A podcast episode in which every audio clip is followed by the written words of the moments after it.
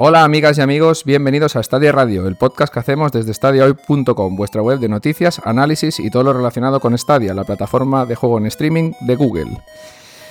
Antes que nada, me gustaría dar muchísimo ánimo a Raúl Avilés, un compañero de, nuestro grupo de Telegram, que está ahora mismo hospitalizado por el COVID, que parece que aquí nunca nos hemos hecho eco del COVID pero, pero existe y todos lo sabemos, vaya. Y muchísimo ánimo, Raúl, y a toda la gente que está ahora mismo luchando contra esta puta enfermedad que nos tiene a todos asediados. Yo soy Víctor Bosch y paso a presentaros a mis compañeros. ¿Qué pasa, Felipe? ¿Cómo vas? Pues muy bien, aquí estamos una semanita más acompañándote en este podcast. Muy bien, tío. Javier, ¿qué pasa por ahí? Pues nada, aquí andamos, chavales, ¿qué tal todo? Pues eh, una vez más, aquí, un domingo, dispuesto a pasármelo bien en el podcast con vosotros, a ver qué nos trae hoy, qué nos depara el futuro. Muy bien, tío. Alberto, ¿qué pasa? Muy buenas, ¿qué tal a todos de nuevo? Y nada, ya sabéis que yo me paso por aquí cada dos semanitas. Me dio mucha rabia porque estuve escuchando el especial de Resident Evil y a mí en concreto la saga me marcó mucho porque el Resident 2 fue el primer juego que tuve para PlayStation. Pero bueno, ya lo comentaré cuando grabemos aquel especial sobre nuestras consolas y demás. Pero otra vez vuelvo aquí pues para dar caña como siempre. A ver qué tal. Sí, sí, ese especial lo tenemos en el tintero que me consta que mucha gente lo está esperando, ¿eh? Recibo mensajitos muchas veces, ¡Ey, el especial tal! Lo tenemos ahí, ¿eh? Tranquilos que llegará. bueno, y para finalizar hoy el cast tenemos a Iñaki. ¿Qué pasa, tío? Muy buenas, chavales, ¿qué tal? Oye, me encanta el guion de la entrada que tienes preparada, ¿eh, Víctor? O sea, es buena, buena, buena, ¿eh? Hemos tenido hoy nuestros más y nuestros menos con la intro. Algún día haremos un, especial tomas falsas. Demasiados especiales ya estoy metiendo, ¿eh? Y, de momento no hemos hecho ninguno. bueno, pero levantas hype. Ahí está, eso es importantísimo. Pues nada, hoy, hoy estamos casi todos, otra vez nos falta Logan, pero bueno, eh, a, ver, a ver el día que estemos todos y, nos metemos con el primer especial, que será, como ya hemos dicho muchas veces, ese Remember the Time, con nuestras batallitas, que como pudisteis ver la semana pasada con el especial Resident Evil, son muchas, y solo con un juego, bueno, con una saga, ya tuvimos para un buen rato. Pues nada, gente, vamos a pasar a las noticias de esta semana, que son poquitas, así que van a ser más análisis e impresiones que otra cosa, pero vamos para allá. Bloque de noticias. Bueno, como acabo de decir, esta semana las noticias han sido un poquito escasas. Sabemos que es una semana no solo de vacaciones aquí, esta semana pasada, vaya, de vacaciones aquí en España, sino que en muchos otros países importantes en el sector del videojuego, como Reino Unido, también tienen sus días festivos y todas estas cosas. Entonces las compañías pues se dejan de hacer anuncios y Stadia pues no, no ha sido una excepción y ha hecho poquitos anuncios, aunque uno de ellos es bastante interesante y ahora dentro de un poco pasaremos a, comentarlo. Pero me gustaría empezar el, bloque de noticias con el análisis del el único análisis que tenemos esta semana, que es el, juego de motocross de Monster Energy. Y nada, Felipe, coméntanos un poquito de qué va todo esto. Bueno, empezamos ya saco, ¿no? El, el Dark Souls del motociclismo videojueguil. Bueno, pues a ver, eh, os hablo un poquito del motocross. Es un simulador de, supercross, ¿no? Eh, está desarrollado y editado por Milestone. Y nada, a ver, es un buen juego, pero tiene una dificultad, pues no está muy bien ajustada la dificultad, digamos. Entonces, eh, nada, a ver, es un juego recomendado especialmente para aquellos que disfruten con el Supercross, sobre todo, más que nada, pues por lo que comentaba, ¿no? La dificultad de buenas a primeras eh, te lanzan al circuito eh, y va a ser muy difícil eh, pues que puedas avanzar en el juego hasta que no lleves unas cuantas horas. ¿no? Está todo explicado en el análisis, pero os, explico así un poco por encima el detalle. ¿no? La historia está que tú puedes evolucionar a tu piloto conforme vas jugando las carreras. Entonces, si de normal el juego ya es difícil, hasta que no evolucionas un mínimo el piloto, es prácticamente imposible eh, no quedar el último directamente. Ya no solo ganar una carrera, sino no quedar el último. Y es un poco pues lo que lastra el juego, porque la verdad que gráficamente está muy chulo, las motos están súper bien recreadas, podemos modificar desde los amortiguadores, el manillar, el escape, eh, todas las modificaciones repercuten en físicamente en, la moto, ¿no? La hacen más rápida, más manejable y aparte que es una delicia pues eh, meterle un tubo de escape a a la moto y ver el tubo de escape en sí, cómo cambia el manillar, cómo lo... todo. O sea, en ese aspecto es una delicia. Pero sí que es verdad que la jugabilidad pues no está muy bien ajustada y es lo que lastra un poco el juego Y de ahí la nota, que no es un mal juego, pero que se quede en un 6,2, creo que le puse una cosa así. Pero bueno, tenéis más detalles también en la web, en el análisis, en estadiohoy.com. Pues hostia, yo te iba a decir que encima de que es un poco un juego de nicho, ¿no? Porque ya que, ya que es un juego de nicho así de este estilo, lo podrían haber hecho un poquito más arcade y haber levantado un poquito, el, en este caso, la mano del puño del acelerador de la dificultad. Porque lo veo un juego súper ya de nicho, eh, con esto que me estás contando. Si ya para, digamos, gente que le gusta el motocross, el supercross y encima es súper difícil, pues, uf, no sé, molaría un arcade desenfadado a lo bestia, ¿no? Claro, a ver, si le hubiesen puesto un pelín, o por lo menos que pudieses graduar la dificultad más, eh, jugando en, modo, en el modo más fácil, ya se hace muy difícil. O sea, estamos hablando de, que por defecto, con los modos más, más, más fáciles, ¿no? Más asequibles, tienes que echarle muchas horas para empezar a hacer algo. Entonces, ah, sí, es que es eso, es que si le hubiesen puesto un, pelín o, no sé, una asistencia en la jugabilidad un poco más desarrollada, pero claro, estamos hablando de que si tú un salto no lo coges con la velocidad justa para caer en la, en la rampa que tú quieres, con la progresión que quieres y con, con la inclinación de la rampa, pierdes mucha velocidad o te caes, te pasan, es, es algo bastante exagerado. Pero eso sí, a la gente que le guste realmente el Supercross y esté, esté dispuesta a echarles horas, a echarle horas al juego, el juego en ese sentido está muy chulo, pero claro, ya tienes que ir dispuesto. Mm, a ver, yo al final, después de echarle no sé cuántas horas para el análisis, al final ya hacía carreras muy chulas, muy tensas, que ya empezabas a, notar buenas sensaciones, pero claro, estamos hablando de que le tienes que echar pues eh, seis o siete horas eh, durillas de quedar el último, de repetir carreras, de mejorar el piloto, y claro mm, muchas veces, pues claro, por el precio que tiene una persona que a lo mejor quiera algo más asequible, que se gaste ese dinero y que se vea con ese percal, pues a ver, es difícil. No sé, eso no sé pero. Si habéis visto alguna vez carreras de Supercross de verdad. Y, son, como has dicho hace un momento, bastante tensas porque hay veces que hasta la última curva no sabes quién va a ganar. Se están constantemente adelantando, dando saltos uno por encima del otro. Es una, Vaya, es súper emocionante, supongo, para el que le guste todo este mundo y esté metido, pues no sé, como si te gusta MotoGP y te ves las carreras todos los fines de semana, ¿no? Y sí, me gustaría apuntar una cosa, ya que lo has dicho, lo de la dificultad, que no es tan personalizable. En el MotoGP, por ejemplo, puedes personalizarla un montón para que con un solo botón de freno te frene delante y detrás la moto. Si te lo puedes ir complicando tú más si quieres, más que mm, haciéndolo fácil, ¿no? A ver, aquí también tienes algunos ajustes de, que puedes automatizar ciertas cosas. Eh, reglajes, eh, pero no llega a facilitarte lo suficiente la dinámica de juego y la posibilidad de, pues de, conseguir un resultado mínimamente decente y, tener una, cierta progresión. Lo han ajustado demasiado a las habilidades que van desbloqueando en los pilotos y, claro, de buenas a primeras es muy frustrante. No, no consigues hacer mucho hasta que ya llevas X horas, ya empiezas a desbloquear habilidades y por eso, ¿no? De ahí que esté un poco no sé, lo tenía que haber ajustado de forma que, digas, ostras, sí, si me voy a. Si quiero conseguir las primeras posiciones, pues sí, tengo que desarrollar más el piloto y tal.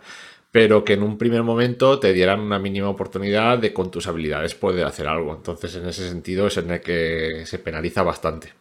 No lo sé. A ver, si, si os mola la temática, el tema de las motos y tal, y, y, queréis echarle horas, sabéis a lo que vais. O sea, también nuestra misión es, es ¿no? a los lectores eh, enseñarles qué es lo que se van a encontrar. Si una persona está dispuesta a invertir X horas de decir, bueno, me da igual la dificultad inicial, me mola la temática, estoy dispuesto a echar 6 horas y, estar por detrás todo el rato hasta que empiece a hacer algo, pues, pues oye, puede ser un gran juego, pero claro, mm, yo para mí la dificultad está muy mal ajustada y eso ha lastrado completamente eh, la puntuación del análisis del juego.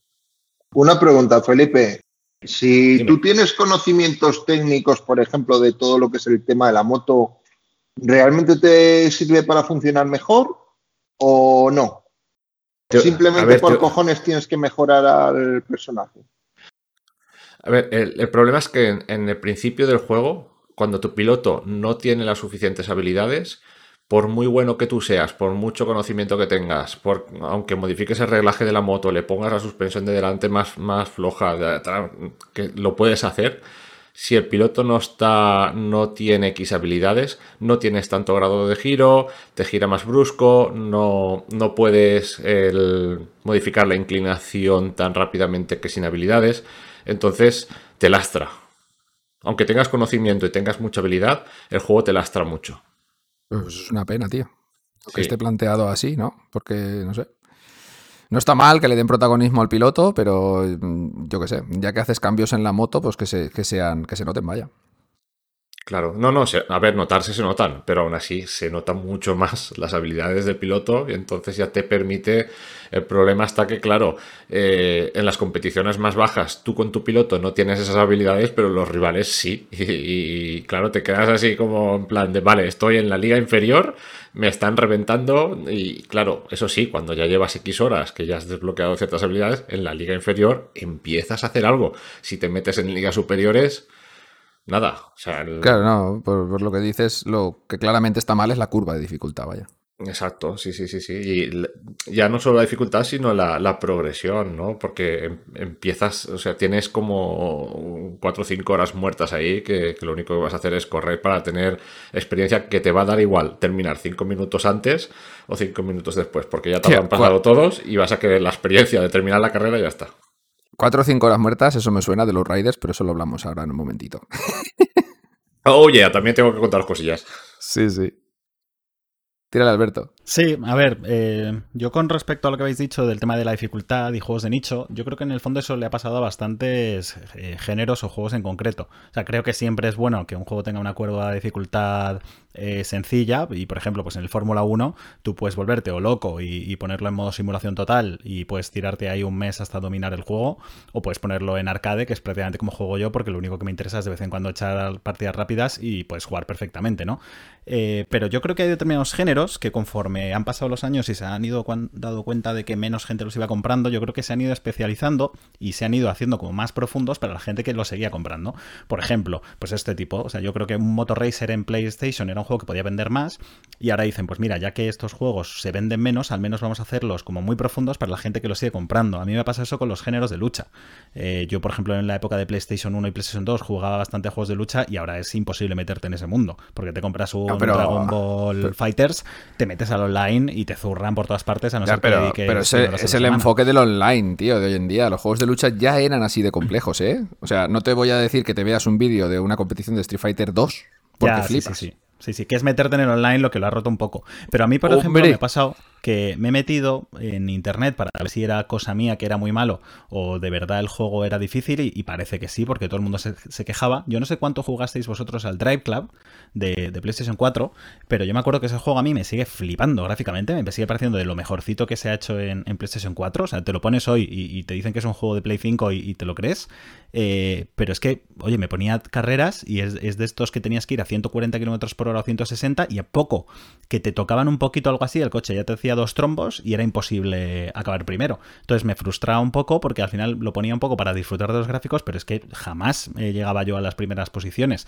Y, estoy mirando que es eso, que el juego creo que no permitía cambiar la dificultad, o al menos no al principio cuando salió, y que mucha gente se quejaba de eso. Entonces, que digo que no tiene por qué ser así, ¿eh? pero que le pasa también al NBA 2K, por ejemplo, que hay mucha gente que se mete ahí y es que no se entera ni, ni de cómo, de por qué no le entran las canastas, por qué a las del rival sí. Entonces, Creo que eso está mal, o sea, creo que todo juego debería permitir ah, ser accesible a todo el mundo y cambiar el nivel de dificultad, pero que entiendo que pasa un poco eso, que al final dicen, mira, ¿para qué me voy a molestar en cambiar la dificultad si no creo que eso realmente, o no, o he notado que eso realmente no me hace subir mucho las ventas? Entonces simplemente me voy a especializar a la gente que me lo sigue comprando, que es fiel y, punto. Creo, ¿eh? que es lo que puede pasar. No, no, sí, yo pienso como tú. Yo creo que si la dificultad no es una mecánica, no hacerlo accesible es que el juego está mal hecho. Ahora, si la dificultad es una mecánica, como es en el caso de Dark Souls, pues bueno, te jodes y te lo comes. Es así, el juego es así porque es así.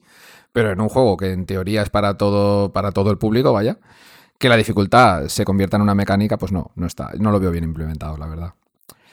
Pero bueno, si queréis, chicos, vamos a pasar a, a lo siguiente, que nos hemos encallado con el motocross.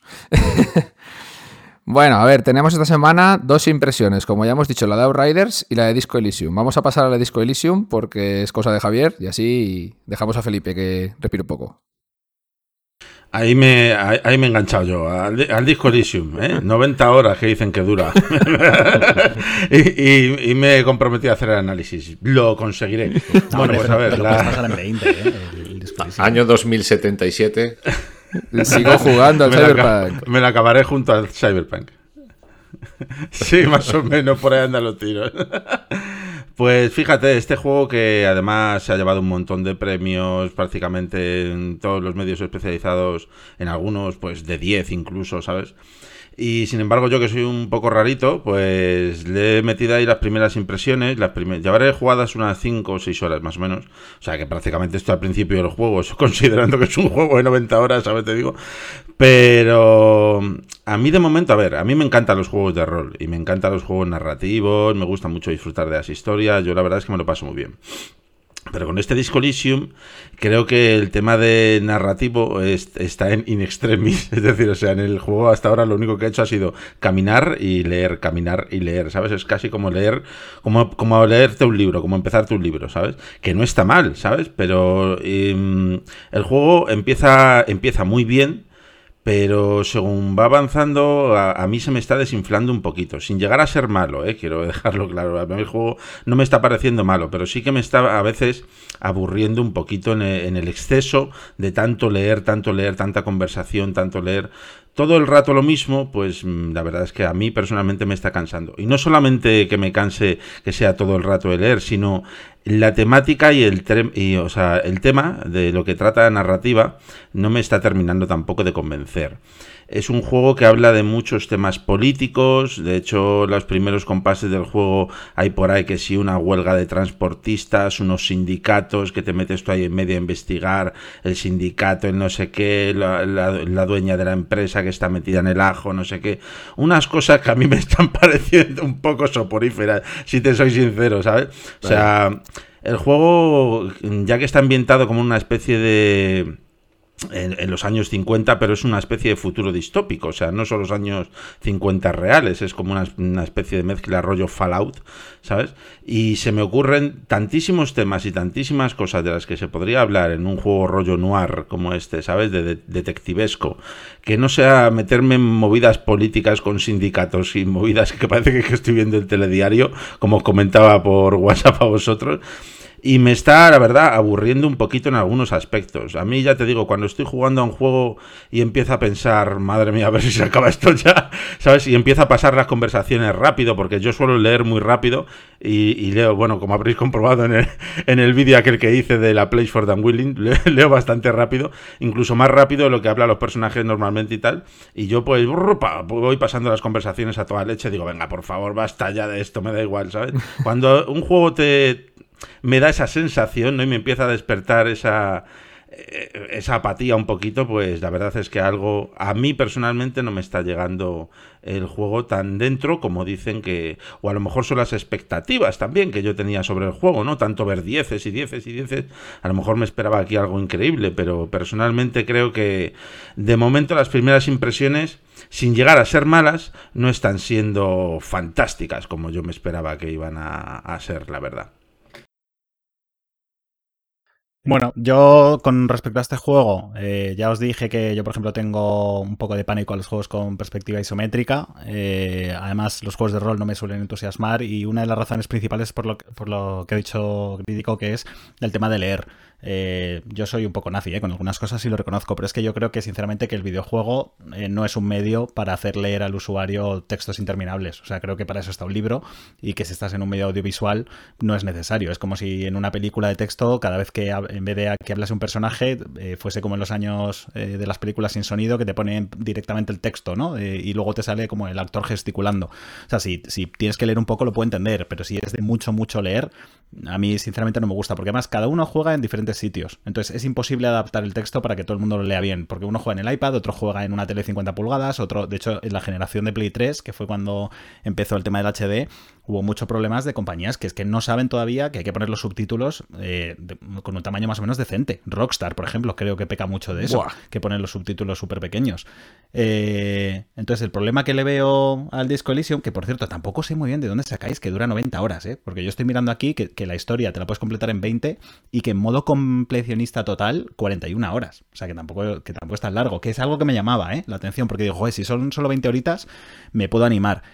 Pero yo que ya he visto que, que, tengo gustos muy parecidos con Crítico por el tema de los juegos de David Cage y cosas así, si no te está gustando a ti, es que yo creo que hay veces que no hay que forzarse a uno mismo, por mucho que se hable bien de un juego, y creo que lo dejaré pasar. Si, si, algún, si alguien se lo compra y me lo comparte con la cuenta Pro o algo así, pues igual le doy una oportunidad, pero es que me voy a enfadar si no, porque lo voy a comprar. Y me daba, me daba pena, ¿eh? porque creo que este juego sí que aportaba cosas muy chulas a nivel narrativo, pero es que hay veces, pues bueno, que no es tu tipo de juego y ya está. Pues sí. Nada, yo simplemente quería decir que, a mí también me ha pegado un poquito de bajona, la verdad, porque estaba esperando este juego bastante.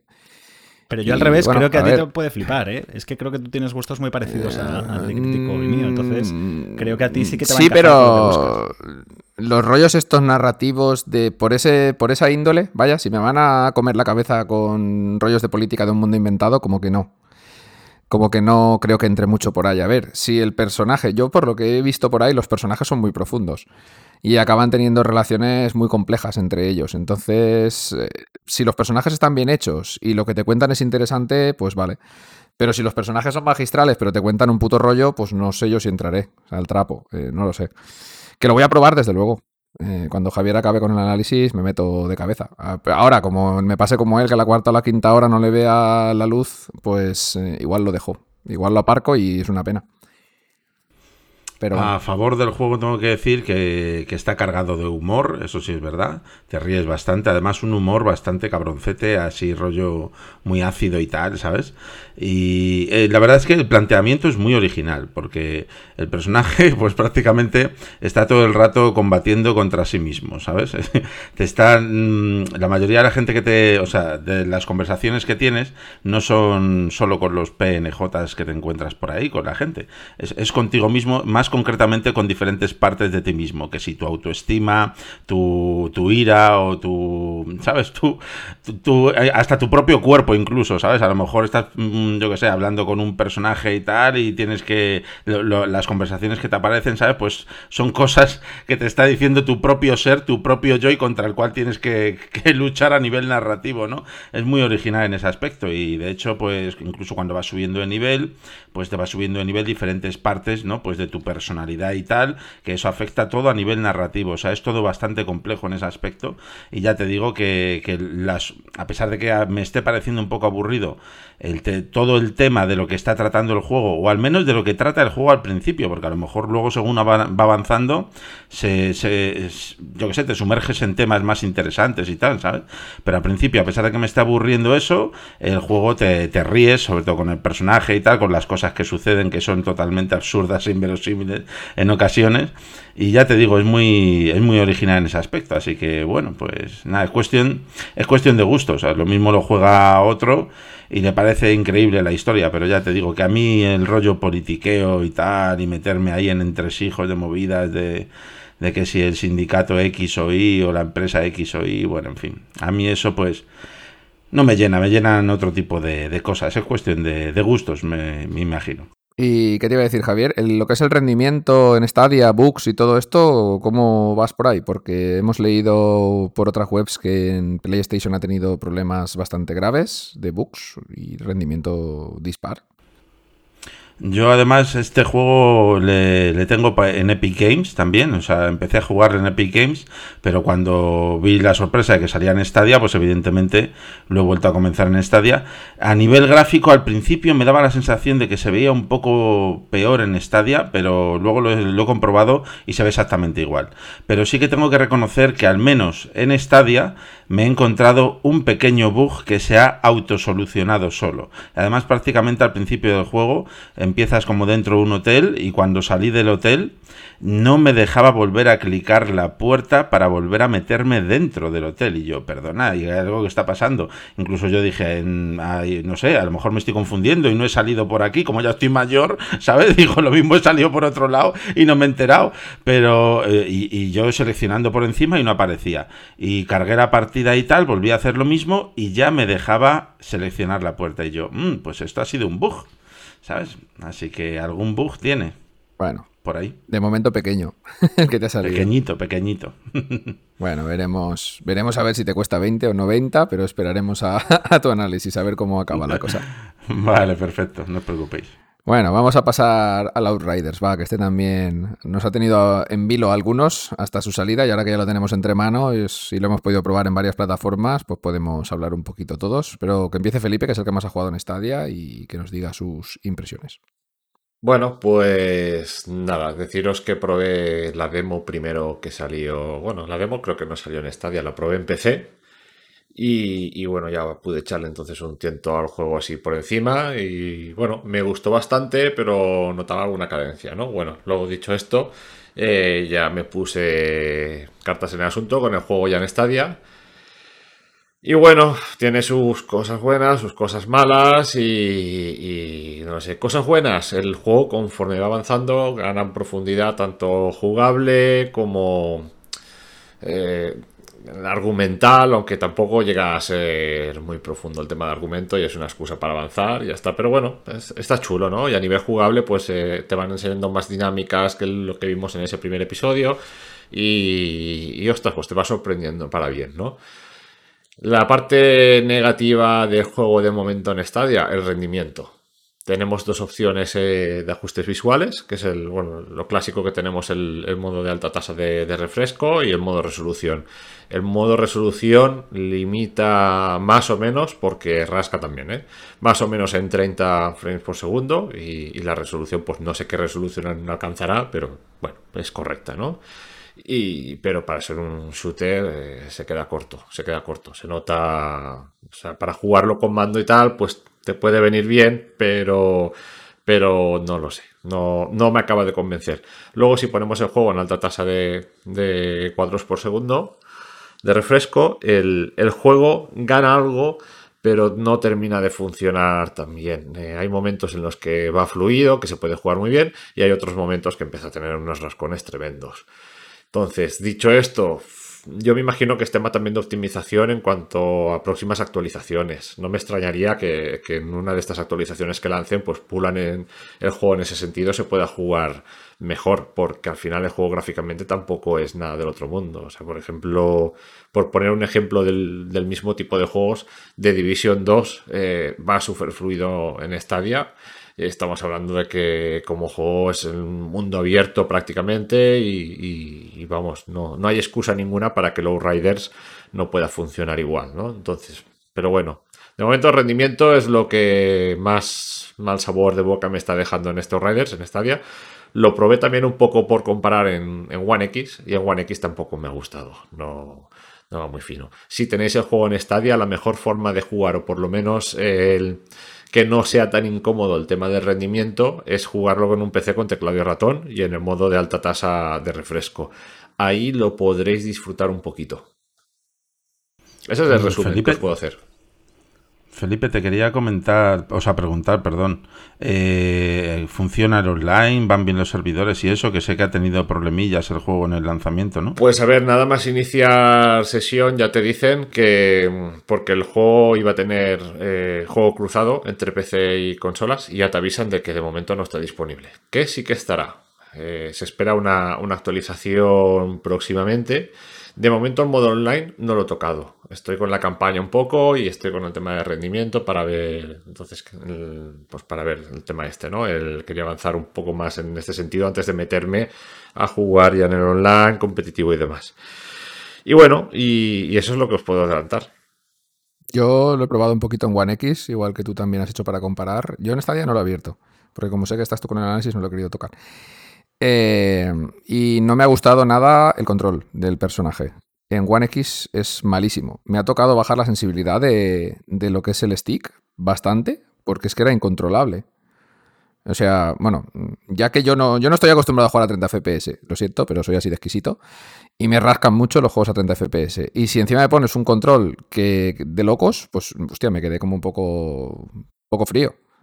No, no, la sensibilidad está, está, eh, ahí coincido contigo, la sensibilidad está muy mal ajustada. Yo también tuve que ajustar la sensibilidad del, de los sticks del mando y, básicamente es, es, difícil jugar. ¿eh? a mí no me ha gustado para nada la sensación de, de, control que te puede dar de Division, otro juego, no la tienes en Outriders. Entre, el, entre la tasa de refresco que, no es constante, es, es flojo, ¿no? En este sentido, el rendimiento del juego, que está mal ajustado, se te va, se te va el, punto de mira, se te va muy fácilmente, tienes que ajustar la sensibilidad para que vaya un poquito más lenta.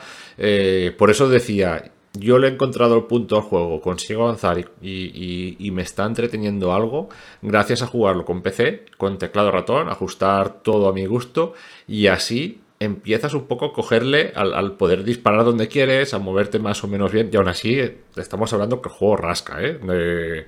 aun poniéndolo con la alta tasa de refresco, el juego cuando tienes varios enemigos en pantalla te puede rascar, hay situaciones incómodas que en este sentido le falta, le falta trabajo al juego.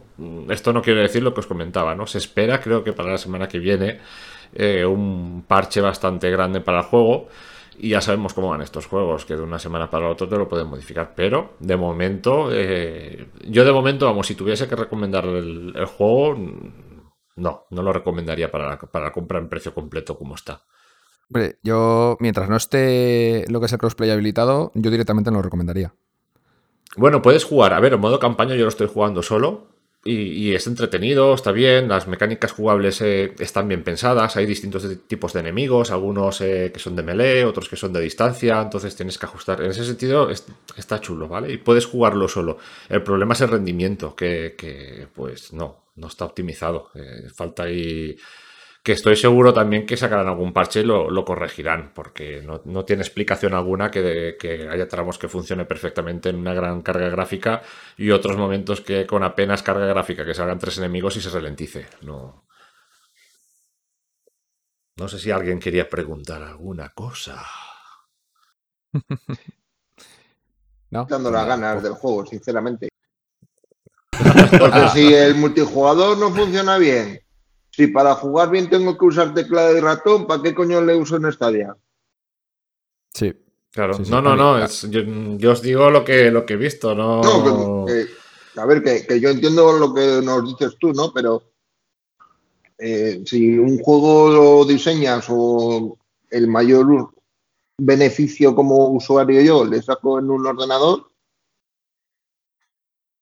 Te lo pillas, eh, te lo pillas en PC directamente. Claro. claro a ver, es que da la sensación esa, ¿eh? De que, de que, el juego, pues en principio está diseñado para, para, PC, para coger su gran mayoría de jugadores ahora en inicio en PC y que se irá puliendo para el resto de plataformas eh, con el tiempo.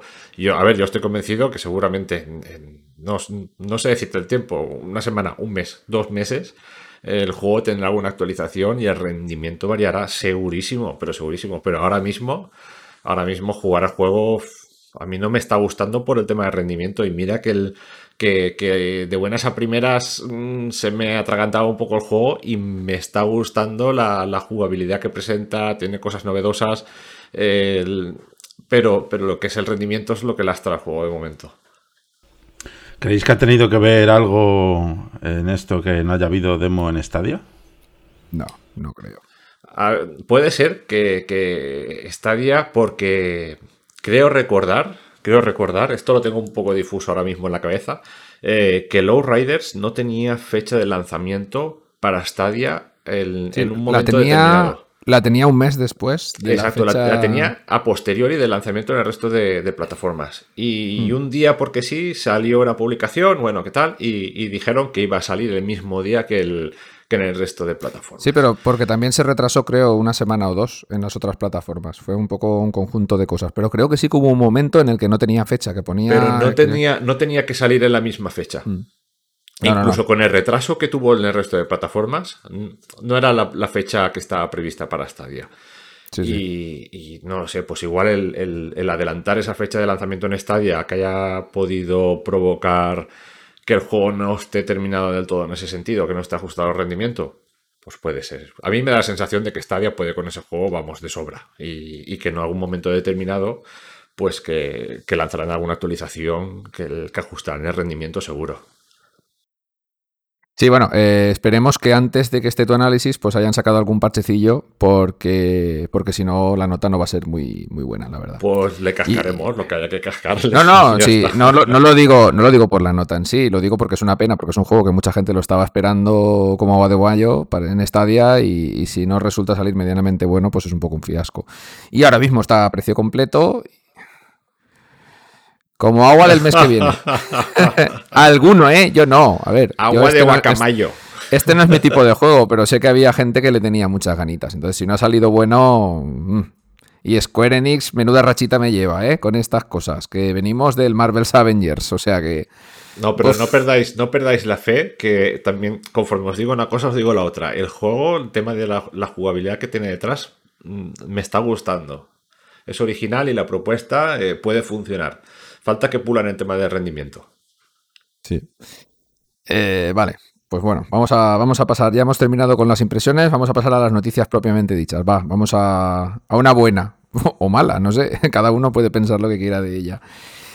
Bueno, esta semana hemos tenido una extraña promoción por parte de Lenovo, que en principio hace ya como creo que fue hace un mes o un poquito más incluso, estaba dando unos códigos de tres meses gratis a negativo, el input lag negativo.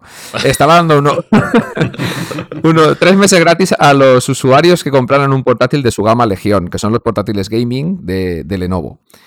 Eh, ¿Qué ha pasado? Pues que esta esta, esta oferta se ha hecho, se ha, extendido a cualquier persona que se registrara en sus foros, ¿no? Bueno, en sus foros, en su, en su web, en la web de Lenovo. Te registras aquí y te metías en, un, en otro sitio, te daban un código y tres meses gratis de Stadia. Eh, pues la gente se ha vuelto loca, claro. Todos nos hemos puesto a reclamar eh, meses gratis del Pro y, y, no sé, no sé exactamente aquí si, si, alguno de vosotros ha encontrado una explicación a por qué Lenovo ha dado aquí manga ancha, que todos nos hagamos con sus códigos si Google habrá metido mano aquí y habrá dicho vamos a dar pro gratis a la gente a cascoporro y a ver si se anima más gente a suscribirse a esto, es que no sé, súper extraño. A ver, ya para empezar la promoción eh, es un poco surrealista, ¿no? Que en ordenadores de Gama Gaming te regalen suscripción pro de Stadia, que no necesitas precisamente un ordenador gaming para... Pero bueno, a partir de ahí, pues no sé, yo creo que también habían abierto el grifo un poco pues para que la para darse a conocer, ¿no? Que al final es para lo que son estas promociones. ¿Pero quién, Lenovo o Stadia? es mi pues pregunta. Stadia, por supuesto. No, no creo que Lenovo haya dicho voy a buguear esto y que Stadia corra por ahí como... Ahora que saber, vete a saber, no lo sé. Claro, es que esto lo estuvimos comentando cuando pensábamos que solo era para los usuarios de Legión por el canal de Telegram. Y claro, yo creo que, bueno, creo que dije, eh, bueno, esto me parecería más correcto si dieran Stadia a cualquier usuario que comprara un, portátil de Lenovo de la gama baja, ¿no? Dices, vale, aquí tiene sentido que, me cojas Stadia para, para jugar en el portátil porque el portátil tuyo no es para jugar. Pero que en un Legión, que es la gama gaming de Lenovo, te den tres meses gratis, ya dices, bueno, esto es lo que dices tú es súper absurdo. Pero es que ahora, claro, eh, creo que sigue funcionando todavía la promoción. Esto lo estamos grabando domingo a mediodía. Eh, hace como un par de horas eh, yo le he pasado un código a, un compañero. O sea que siguen, sigue funcionando. Eh, me parece extrañísimo esto. Se pueden haber repartido cientos de miles de códigos de Stadia Pro gratuitos yo lo que entiendo todavía menos, que no sé si es que vosotros lo habéis conseguido hacer de mejor forma, pero desde luego yo no pude, es el proceso que hay que hacer para, conseguir tu código. O sea, porque pulsas el enlace, entonces tienes que copiar la URL, copias el final del código, ese código te lo llevas a ajustes, canjear código. O sea, si, si a mí no me lo llega a explicar alguien en el en el grupo de Telegram, claro, la sensación es que tú pulsas para obtener el código, te lleva a la web de, de Stadia y de ahí no pasas. O sea, no, no, te da por mirar la URL, ¿sabes? No... Parece tan obtuso la forma de obtener el código que parece ilegal. Sí, sí, sí, dices, ¿por qué coño tengo que sacar un, un, número de una URL para reclamar un código que después lo meto en Stadia? Es súper rarísimo todo. No sé, yo desde luego no entendí, pero oye, eh, al final, pues aquí creo que todos los que estamos tenemos nuestros tres meses de Stadia Pro gratis y son 30 euritos y yo, vamos, más contento que una perdiz, porque... Pero, y, no. y- y to- y toda la gente del canal de Telegram te digo que también lo ha No, hecho. no, no, ¿eh? efectivamente. efectivamente. Y aparte, yo, que soy precisamente de los que sí que tenía pensado seguir pagando Stadia Pro, pues yo sé que me ahorro 30 euros. Hay gente que igual no paga Stadia Pro y dice, pues mira, pues este mes lo tengo. Pero yo dije, pues mira, pues eso que me ahorro, vamos. Así que genial. Yo, de hecho, al principio, cuando empezó toda esta locura, porque ha sido una locura, ¿eh? esto es para vivirlo en el, en el grupo de Telegram y para verlo en directo. Pero cuando empezó toda esta locura, yo de hecho me parecía que algo había que no me olía bien, como, como dice Víctor, que parecía que era ilegal. Y de hecho yo dije, bueno, mira, yo paso a hacerlo a ver si me, luego me va a banear Google la cuenta o cualquier película, ¿sabes? Digo, yo paso a hacerlo, pero claro, ves a todo el mundo ahí, ¡wow, tal, tío! Tengo Stadia Pro hasta, vamos, lo voy a alegar a mis hijos el Stadia Pro. Y tú, y tú, joder, y yo aquí con cara tonto. Y al final lo he hecho. Y, y de hecho yo es que tengo un Lenovo Legión, digo, será, vamos, que yo teniendo de verdad un Lenovo Legión y yo voy a ser el único que no lo haga. Lo tuyo es legítimo, nada. ¿no? en efecto. Y, y al final, pues es que es verdad, tienes que hacerlo de una forma súper rarísima. Te dan el código, le das ahí, pero le das a reclamar y te lleva a la página de Stadia, no pasa nada. Y tienes que hacerlo ahí con la URL, el código está al final, una cosa que de verdad yo me he sentido como si estuviera jugando al Watch Dogs, ¿sabes? Haciendo esto, o sea, en plan hacker total. Al Watch no Dogs sé, yo- Legion. Al Watch Dogs. Hostia, qué bueno. al Watch Dogs Legion. Chistaco. ¡Qué grande! Hostia, qué Pues sí, sí, mira, eso eh, lo definiría exactamente así.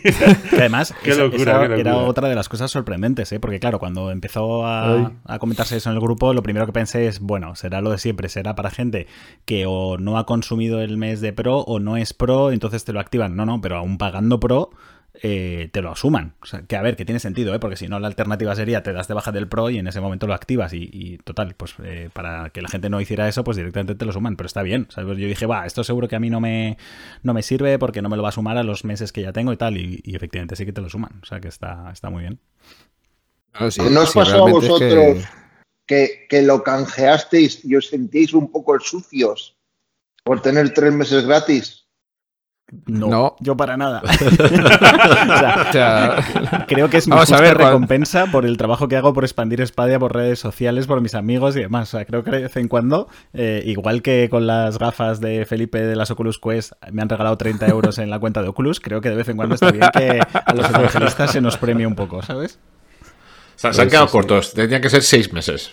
Yo todo lo que sea gratis, ya sea tres meses de estadia, un bocadillo de tortilla de patatas, pues no le voy a decir que no, ¿sabes? O sea, lo que hay. Si ellos lo han puesto ahí al alcance de la mano, después que no. que nadie va a ir con remordimientos, vaya. Pues bueno, eh, veremos a ver en qué acaba todo esto. Si Lenovo cierra el grifo, si Stadia se pronuncia, que lo dudo muchísimo, porque Stadia no se pronuncia para nada. y, y seguiremos comentando esto eh, en próximos podcasts, porque seguro que, que tenemos algo más que hablar del asunto. Bueno, vamos a continuar, va. Eh, un tutorial que ha hecho Javier esta semanita para el canal de YouTube. ¿Qué nos cuentas, Javier, del Stadia Enhanced, Enhanced o como cada uno lo quiera pronunciar? a mí es una de las palabras que os puedo decir que en inglés no, no la entendía, vaya, eh, cuando era joven. Eh, cuando vi la pronunciación dije, hostia, esto se dice así. Sí, sí, es una, es una movida, ¿eh? Yo, de hecho, es que me puse, estaba en Google ahí, a ver cómo se pronuncia esta mierda. Es enhance, enhance. Enhance, No sí. suena bien, mola más enchanced, hombre. Así que, pues nada. Ahí estamos. La, la Stadia Enchanted, esta, pues es una extensión, ¿vale? De Google Chrome, que tú te puedes instalar, igual que otra extensión cualquiera, y lo que hace, pues, es mejorarte prácticamente Stadia y darte la personalidad, o sea, la personalidad, la posibilidad de personalizar, ahí sí, ¿vale? Pues es Stadia como tú quieras, porque como ya sabemos, pues Stadia tiene carencia de muchas cosas, como por ejemplo algo tan absurdo como de un buscador. O sea, Google pues ha sido incapaz de poner un buscador a su propia tienda de Stadia. Entonces, para buscar un juego, pues tienes que recorrerte el catálogo entero, ¿sabes? Como cuando entras al supermercado y vas a por los cereales, que tienes que pasar por la leche, la carne y los huevos y todo eso, pues igual. Entonces, pues eh, una de las, entre múltiples cosas, porque esto te da la posibilidad de, un montón de historias, pues la Stadia Enchanted te, te ofrece por la posibilidad de tener un buscador, de configurar eh, los juegos poniéndoles filtros y tal, de, de mejorar los gráficos incluso, porque puedes configurar, pasaos por el canal de YouTube de Stadia hoy y, ahí veréis el tutorial en el que puede, en el que os enseño pues cómo poder hacerlo, ponerlo con VP9 y, e incluso subirlo hasta 2160p, aquellos juegos evidentemente que, puedan verse beneficiados de esto y pues simular así una especie de 4K, ¿no? Sin necesidad de tener eh, pues el, 4K real y, ver los juegos con mejores gráficos. Eh, yo donde más he notado la diferencia, sobre todo, de hecho yo cuando me interesé por, por ver cómo podía pues, mejorar los gráficos y, fue cuando descubrí esta extensión, fue sobre todo con Cyberpunk, que cuando lo pones en el modo rendimiento sí que se ve las cosas como difuminadas. Además se nota bastante e incluso pues suscriptores y tal se quejaban precisamente de eso. No se os ve Cyberpunk como difuminado, como no sé qué. Y he de reconocer que con la Stadia Enhanced o en chance de como Dios quiera llamarse, pues sí que ese, esa difuminación desaparece por completo y los gráficos por fin pues se ven definidos. Es que fíjate hasta qué punto se veía difuminado que no se leían casi ni los textos. Los textos en pequeñito del menú de Cyberpunk y tal, cuando te metías en el menú, yo me quedaba así como diciendo, serán mis gafas, tío, a lo mejor me han subido las dioptrías. Y no, no, no, es que el juego se veía así, difuminado. Y con la estadía en chances, pues ya no, esas cosas no suceden. Así que echarle un vistazo porque está muy bien, ya te digo, te permite configurar un montón de cositas súper chulas y sobre todo esto del tema gráfico, pues ya solo por eso ya merece la pena, la verdad. Yo quería apuntar, ya que estamos hablando de la extensión esta, añadir que es una extensión de terceros que no es oficial. Eh, muy importante y, que, a ver, desde esta de hoy, obviamente no nos hacemos responsables, la utilizamos, pero es una extensión eh, que no es oficial, entonces, eh, ojo con, con, ello, ¿no? ¿no? A ver, nosotros lo utilizamos, no pasa nada, pero que seáis conscientes los lectores de, esto. Bueno, no creo, que, no creo, que, nos baneen, ¿eh? Por utilizar no, el no, pero a ver, me refiero que al final te estás exponiendo a una persona que a lo mejor tú imagínate que se le cruzan los cables y te pide el login de tu cuenta de Stadia. Tú metes tu cuenta de mm. Stadia y te cambia, no sé, cualquier historia rara. Esto es como todo.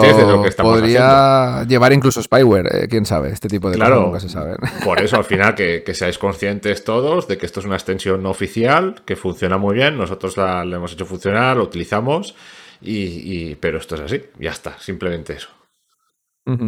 Yo a Crítico le voy a pedir que me pase capturas de pantalla, porque yo os prometo que hago capturas de pantalla con el H264 y el VP9 y que no noto diferencia. O sea, de verdad, yo no sé si es que lo hago mal o qué, pero no, no noto una diferencia que de verdad diga, wow, lo veo mucho más definido que antes o algo. Sí que, lógicamente, agradezco lo del buscador o poder fijar, por ejemplo, los juegos, que tú puedes fijar en el menú juegos, de forma que así cuando de repente te da por jugar a uno, por probarlo, no se te queda arriba, que nos pasa a muchos y al final pierdes los tuyos y demás. Eh, pero bueno, eh, no sé, pero es que de verdad que no noto tanto eh, lo, del, lo del rendimiento y la, vamos, lo de la definición sobre todo, no noto diferencia. Yo creo que lo que es la interfaz deberían de, la gente de Google comprar a, la gente que ha hecho esto y metérselo directamente al, Chromecast Ultra porque vaya mierda lo de buscar los juegos en el Chromecast. ¿eh? Lo que decía Crítico, que parece esto el supermercado, vas pasando ahí, ahora los huevos, ahora esto, ahora lo otro, mierda, ¿dónde está mi juego? Y puedes estar 20 minutos, bueno, en nuestro caso que tenemos como otro por cientos mil millones de juegos, pues puedes estar una buena media hora buscando tu juego. Y, ahí es de recibo. Hay en, la, en, la web, el estadio.com, hay una entrada que hice ahora un tiempo, eh, cuando el lanzamiento del Little Nightmares 2, que hice una comparativa entre los códecs, entre el VP9 y el H264, justamente con el Stadia NANS.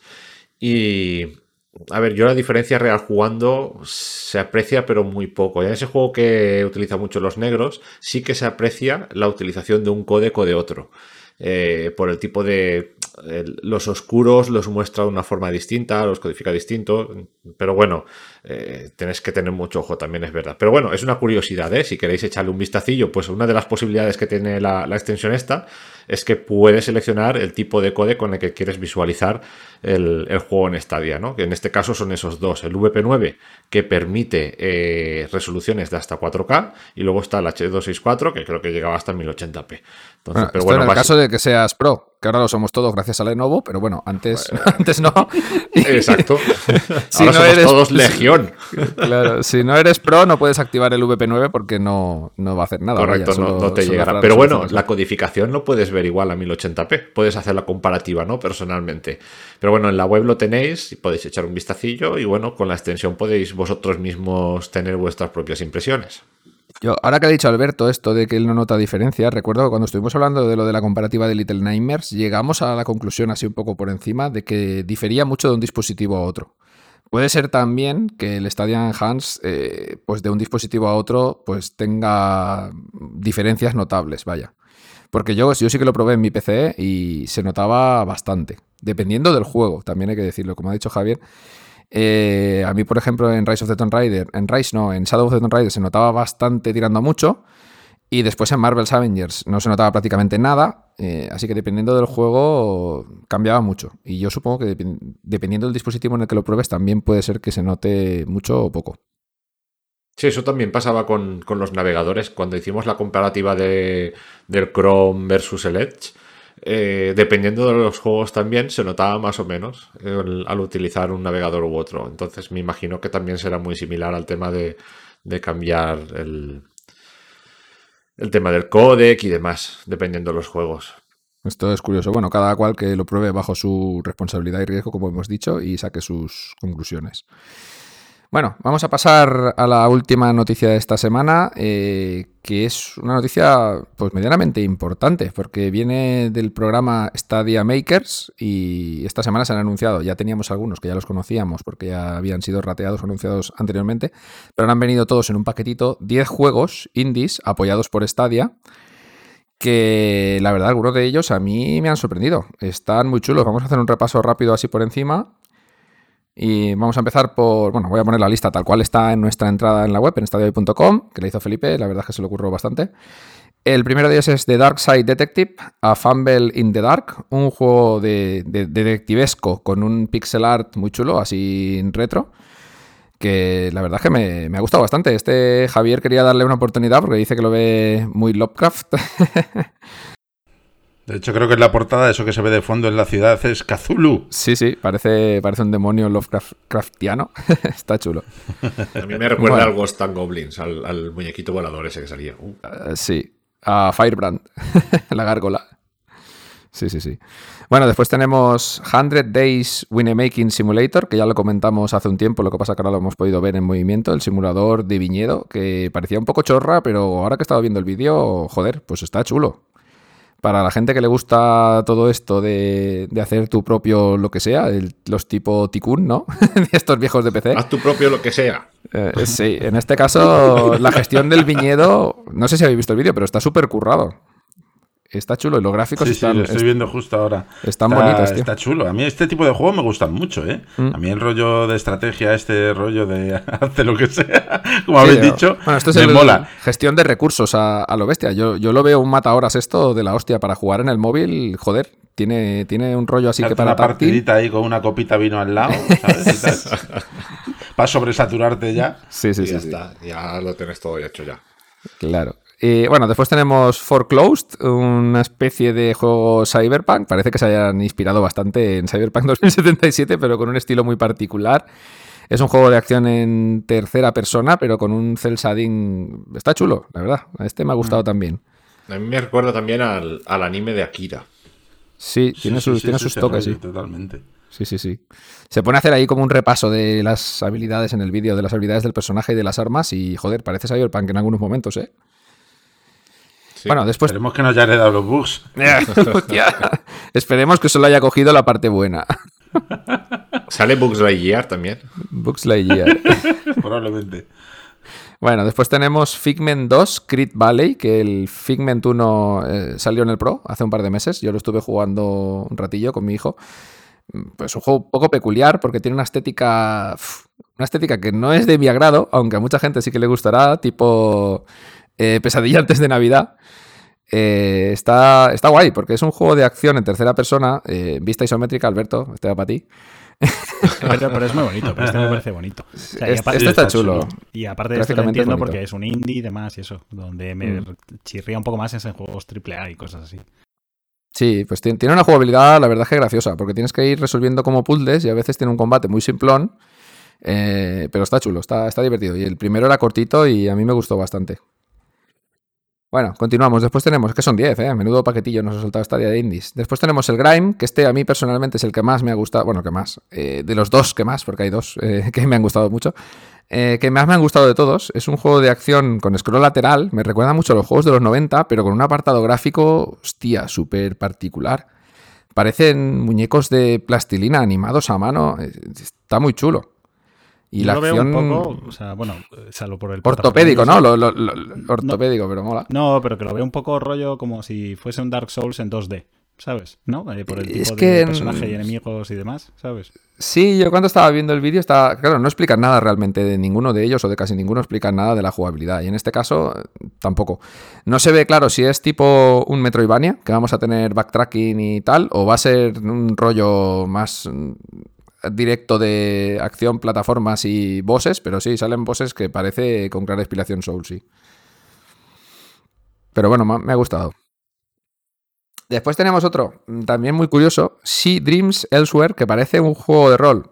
eh, un juego de rol clasi clasicorro, vaya, de, de Super NES, por decirlo de alguna forma, pero con un aspecto gráfico súper curioso, porque es eh, en blanco y negro eh, la mayoría del juego.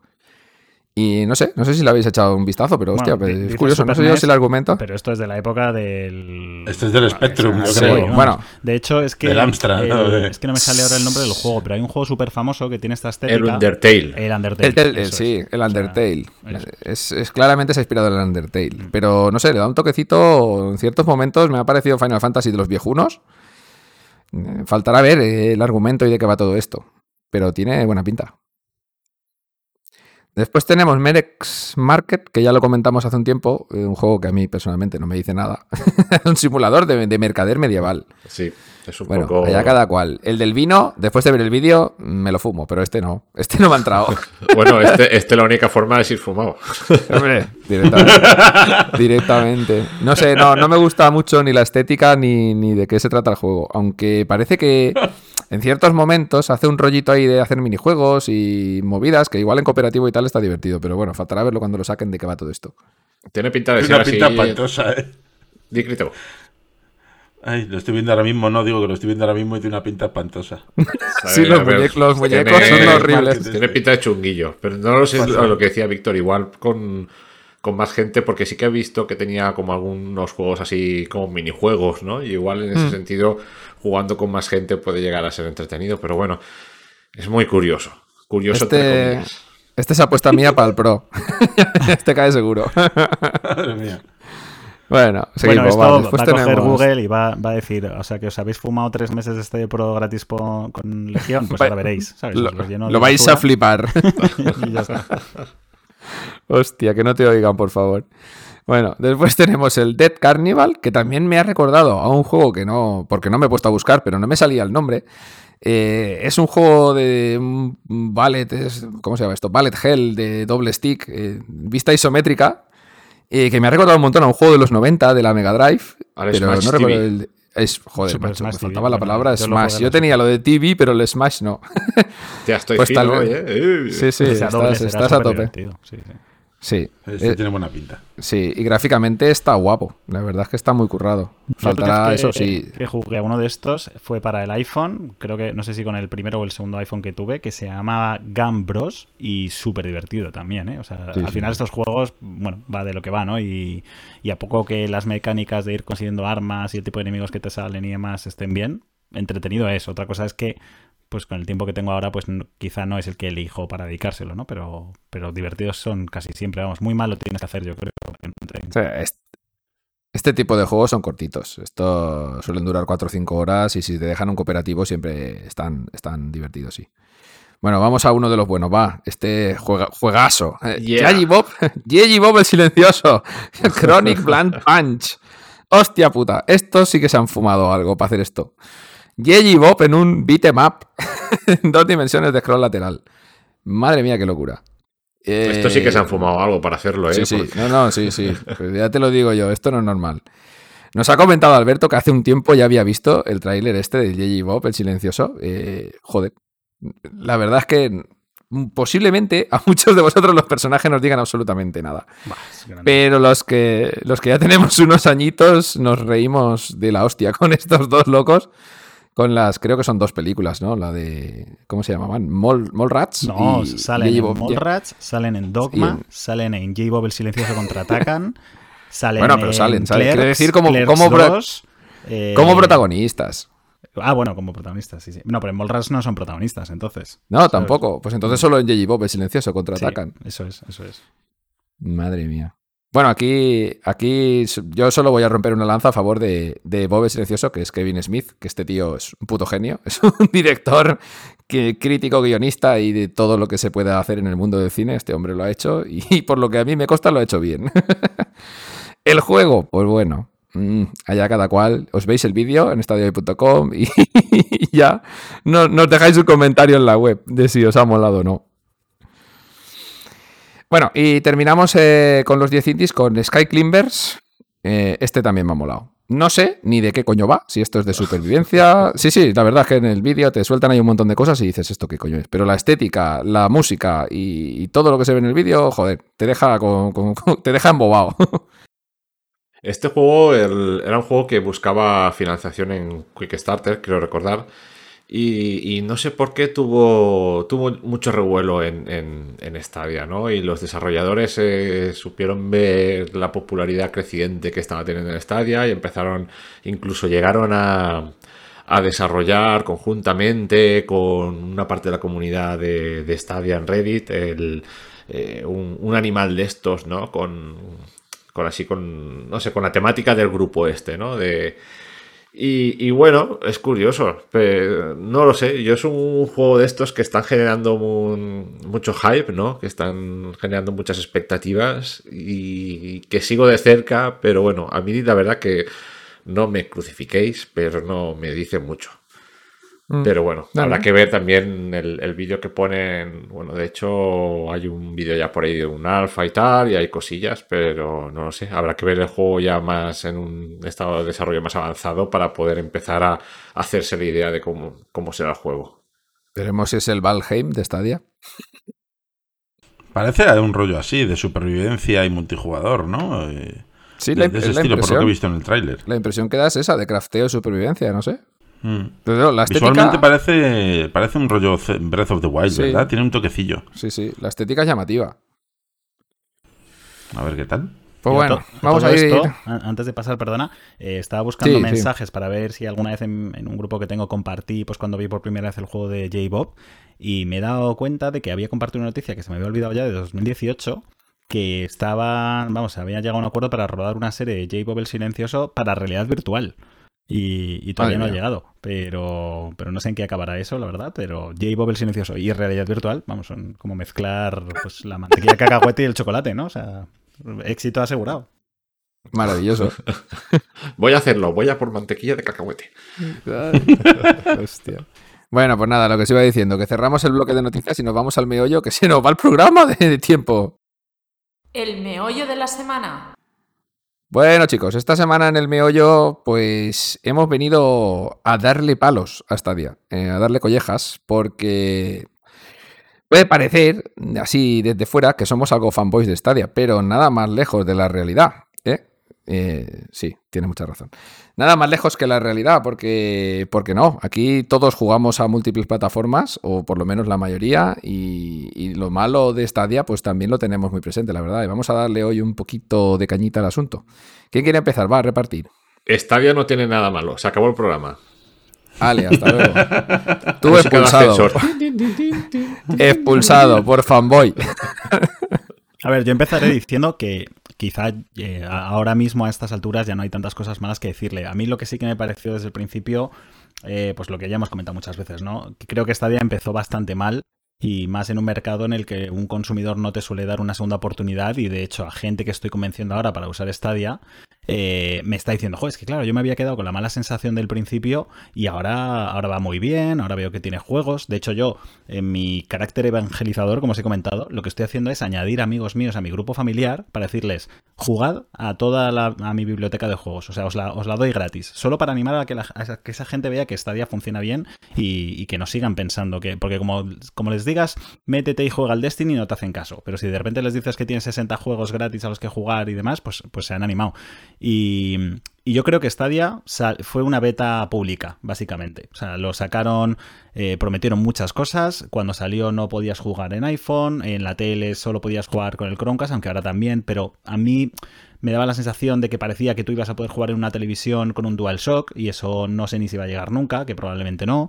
Eh, vamos, el rendimiento no era el mismo, porque yo me acuerdo que cuando salió Stadia con el mes de prueba gratuito para todo el mundo, yo tenía más lag que el que tengo ahora o tenía más cortes. Entonces, creo que básicamente se podría decir eh, que empezó muy mal y, por no hablar, por supuesto, de, lo confuso que es el modelo de negocio, al menos de cómo lo transmitieron, ¿no? Porque la gente enseguida lo rechazaba porque decía, Buah, es que tienes que pagar por el servicio y encima por los juegos. Y es como, tío, que es que esto no es un Netflix y además no tienes por qué pagar por el servicio si no quieres. Creo que al final se empezó muy mal, creo que ahora lo están haciendo bastante mejor, pero que al final cuesta mucho salir del hoyo en el que se metieron ellos mismos por, por resolver lo difícil, que era la tecnología, pero no hacer bien todo lo demás, que era como venderla y sobre todo yo creo que salir ya eh, lo suficientemente preparados para que funcione en, en, todos los sitios, porque si la ventaja de Stadia es que no necesitas eh, un, aparato potente y que puedes jugar en cualquier parte, tienes que salir ya que se pueda jugar en iPhone, en iPad, en no sé si en Android se podía desde el principio cuando salió, o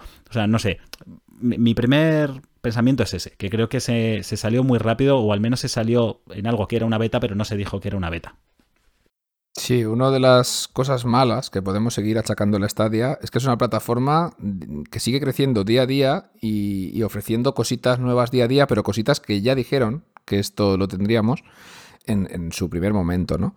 Seguimos esperando la barra del buscador, que tanto hemos hablado de ella en todos los podcasts, de muchas noticias, que es, es, es que es lo más absurdo que te puedes tirar a la cara, ¿no? Que la empresa por antonomasia de los buscadores por internet no tenga en su propio servicio de juegos un buscador para buscar los juegos. Bueno, yo, yo, fíjate, perdona eh, por interrumpirte, fíjate que creo que esa es la única cosa que de verdad entiendo, que es lo, que hemos dicho muchas veces. O sea, si, claro. si, no son tontos, ellos saben poner una barra de buscador, pero es que lo que no quieren es que tú te pongas a buscar juegos y, que no aparezcan en la tienda. Entonces yo creo que hasta que no tengan un, un catálogo digno, que, poco a poco lo va teniendo, eh, ahora ya la gente busca FIFA y aparece FIFA, ¿no? Aparece, busca Cyberpunk y aparece Cyberpunk, pero tú no podías intentar venderle algo a la gente que buscara FIFA y que no esté, que busques Call of Duty y que no esté. Entonces dice, pues mira, esto es una mierda, me, me quedo donde estoy. Creo que es por eso, básicamente. Bueno, pero deja de ser un poquito anecdótico, ¿no? Tú puedes buscar eh, la, lista, la lista de juegos que tiene Stadia, la podías buscar y las puedes seguir buscando en otros sitios. Quiero decir, es un poco tontería. Bueno, no deja de ser un mal menor, pero es un mal, ¿no? Que está ahí. Eh, pues bueno, podemos también decirlo de siempre, ¿no? Eh, no vamos a ser ingenuos. Stadia necesita una conexión medianamente buena. Ellos decían que con 20 megas ya vas que te matas, pero vamos a ver, aquí hay gente con 100 megas, con 200 megas y a veces tienes resultados dispares, ya sea por congestión de los servidores, por diferentes problemas, pues los juegos suelen ir finos el 99% del tiempo, pero hay veces que por la razón que sea, pues tienes rascadas, ¿no? Esto en una consola física pues no te pasa. Vamos a ver, estamos hablando de juego en streaming, de juego en la nube, entonces esta posibilidad existe y seguramente nos va a pasar a todos en algún momento. Eh, ya lo como hemos comentado también alguna vez, que parece que hay veces que estén actualizando los servidores o haciendo ciertas movidas en la sombra de estas que nunca vamos a saber y que afectan al rendimiento de cuando estamos jugando, ¿no? Como nos pasó con el book aquel que decíamos del DIRT, que nos tocó comprobarlo en diferentes cuentas de diferentes maneras para al final ver que era un bug del juego y no algo de los servidores que le había pasado a Felipe haciendo el análisis puntualmente. Exacto. Yo, por poner también, ya lo he dicho en muchos, muchos programas anteriores, pero no me gusta para nada el modelo de suscripción que tengas que pagar para jugar en 4K y luego tengas juegos que en 4K no funcionan bien. Ya no estamos hablando de que te funcionen o no 4K reales, que eso entiendo que a nivel de hardware, pues en según qué juegos es muy difícil y, tampoco es algo que, digas, bueno, mm, necesario. Pero sí que es verdad que si estás pagando un plus por jugar a 4K, eh, no puedes verte con los problemas eh, que vimos, por ejemplo, en el Dirt 5, en el Metro Exodus, que es injugable también a 4K, tienes que bajar la, resolución a 1080p desde la configuración. Entonces, es lo de siempre, ¿no? Aquí, ¿quién va adelante? ¿La gallina o los huevos? ¿El desarrollador o Stadia? Yo creo que tienen que ir un poco de la mano los dos y ofrecer un buen servicio. Y en el caso de que no, no sé, a lo mejor que la plataforma busque una escalabilidad en cuanto a rendimiento y, que dé facilidad al, desarrollador de decir, bueno, pues mira, puedes buscar eh, esta tasa de refresco con, con una con una resolución variable. No sé, hay mil soluciones para esto, ¿no? Pero lo que está claro es que si, si estás pagando, estás cobrando en este sentido por jugar a 4K, tienes que tener un mínimo de control en este sentido. Y a mí eso, hoy por hoy, todavía me chirría. Que a lo del 4K podríamos sumar lo del HDR, ¿eh? que parece que también es un poco una risa porque al final todo el mundo en el grupo dice, no, desactiva el HDR que en este juego va muchísimo mejor. No, y en el FIFA, no, y en el Resident. Y, al final es como, macho, o sea, lo desactivo ya directamente, ¿no? Sí, sí, sí, sí, Es que al final el único valor de, de, Stadia Pro son los juegos. Porque si el 4K no va, no va especialmente bien y el HDR tampoco, y el sonido inteligente, yo por ejemplo, o sea, el sonido envolvente, yo sigo siendo incapaz de que me funcione. Eh, con mi Chromecast a través del HDMI de la tele y, mi equipo de sonido, con lo cual pues no tengo ni un HR decente, ni un 4K decente, ni un sonido envolvente, con lo cual pues no sé muy bien para... O sea, lo pago por los juegos, ¿eh? es por lo que lo pago. Yo es que creo que deberían de, de, la suscripción ya de una vez por todas actualizarla y, justamente dirigirla hasta, hasta, a este sentido, ¿no? Al tema de los juegos. Enfocarla ahí, eh, aunque tengas que pagar un poquito más, que ofrezcan juegos mejores o, más catálogo, no sé, me imagino que por el tiempo harán, algo similar, ¿no? Y, que se dejen de, que para jugar a 4K tienes que tener, tienes que pagar la suscripción y si no, yo es que directamente lo del 4K ahora mismo lo quitaría, no, bueno, diría, bueno, resolución variable y algunos juegos que funcionen y otros sí, los que interesen sí, los que interesen no. Y ya está. Si al final lo que queremos es jugar y, la resolución un poco puede quedar en segundo plano si tenemos una tasa de refresco considerable. No sé, esa es mi opinión ¿eh? al respecto. Habrá quien que, sí, que quede 4K, 8K, 16 o, 1000K. Pero Milka, chocolate. Mm.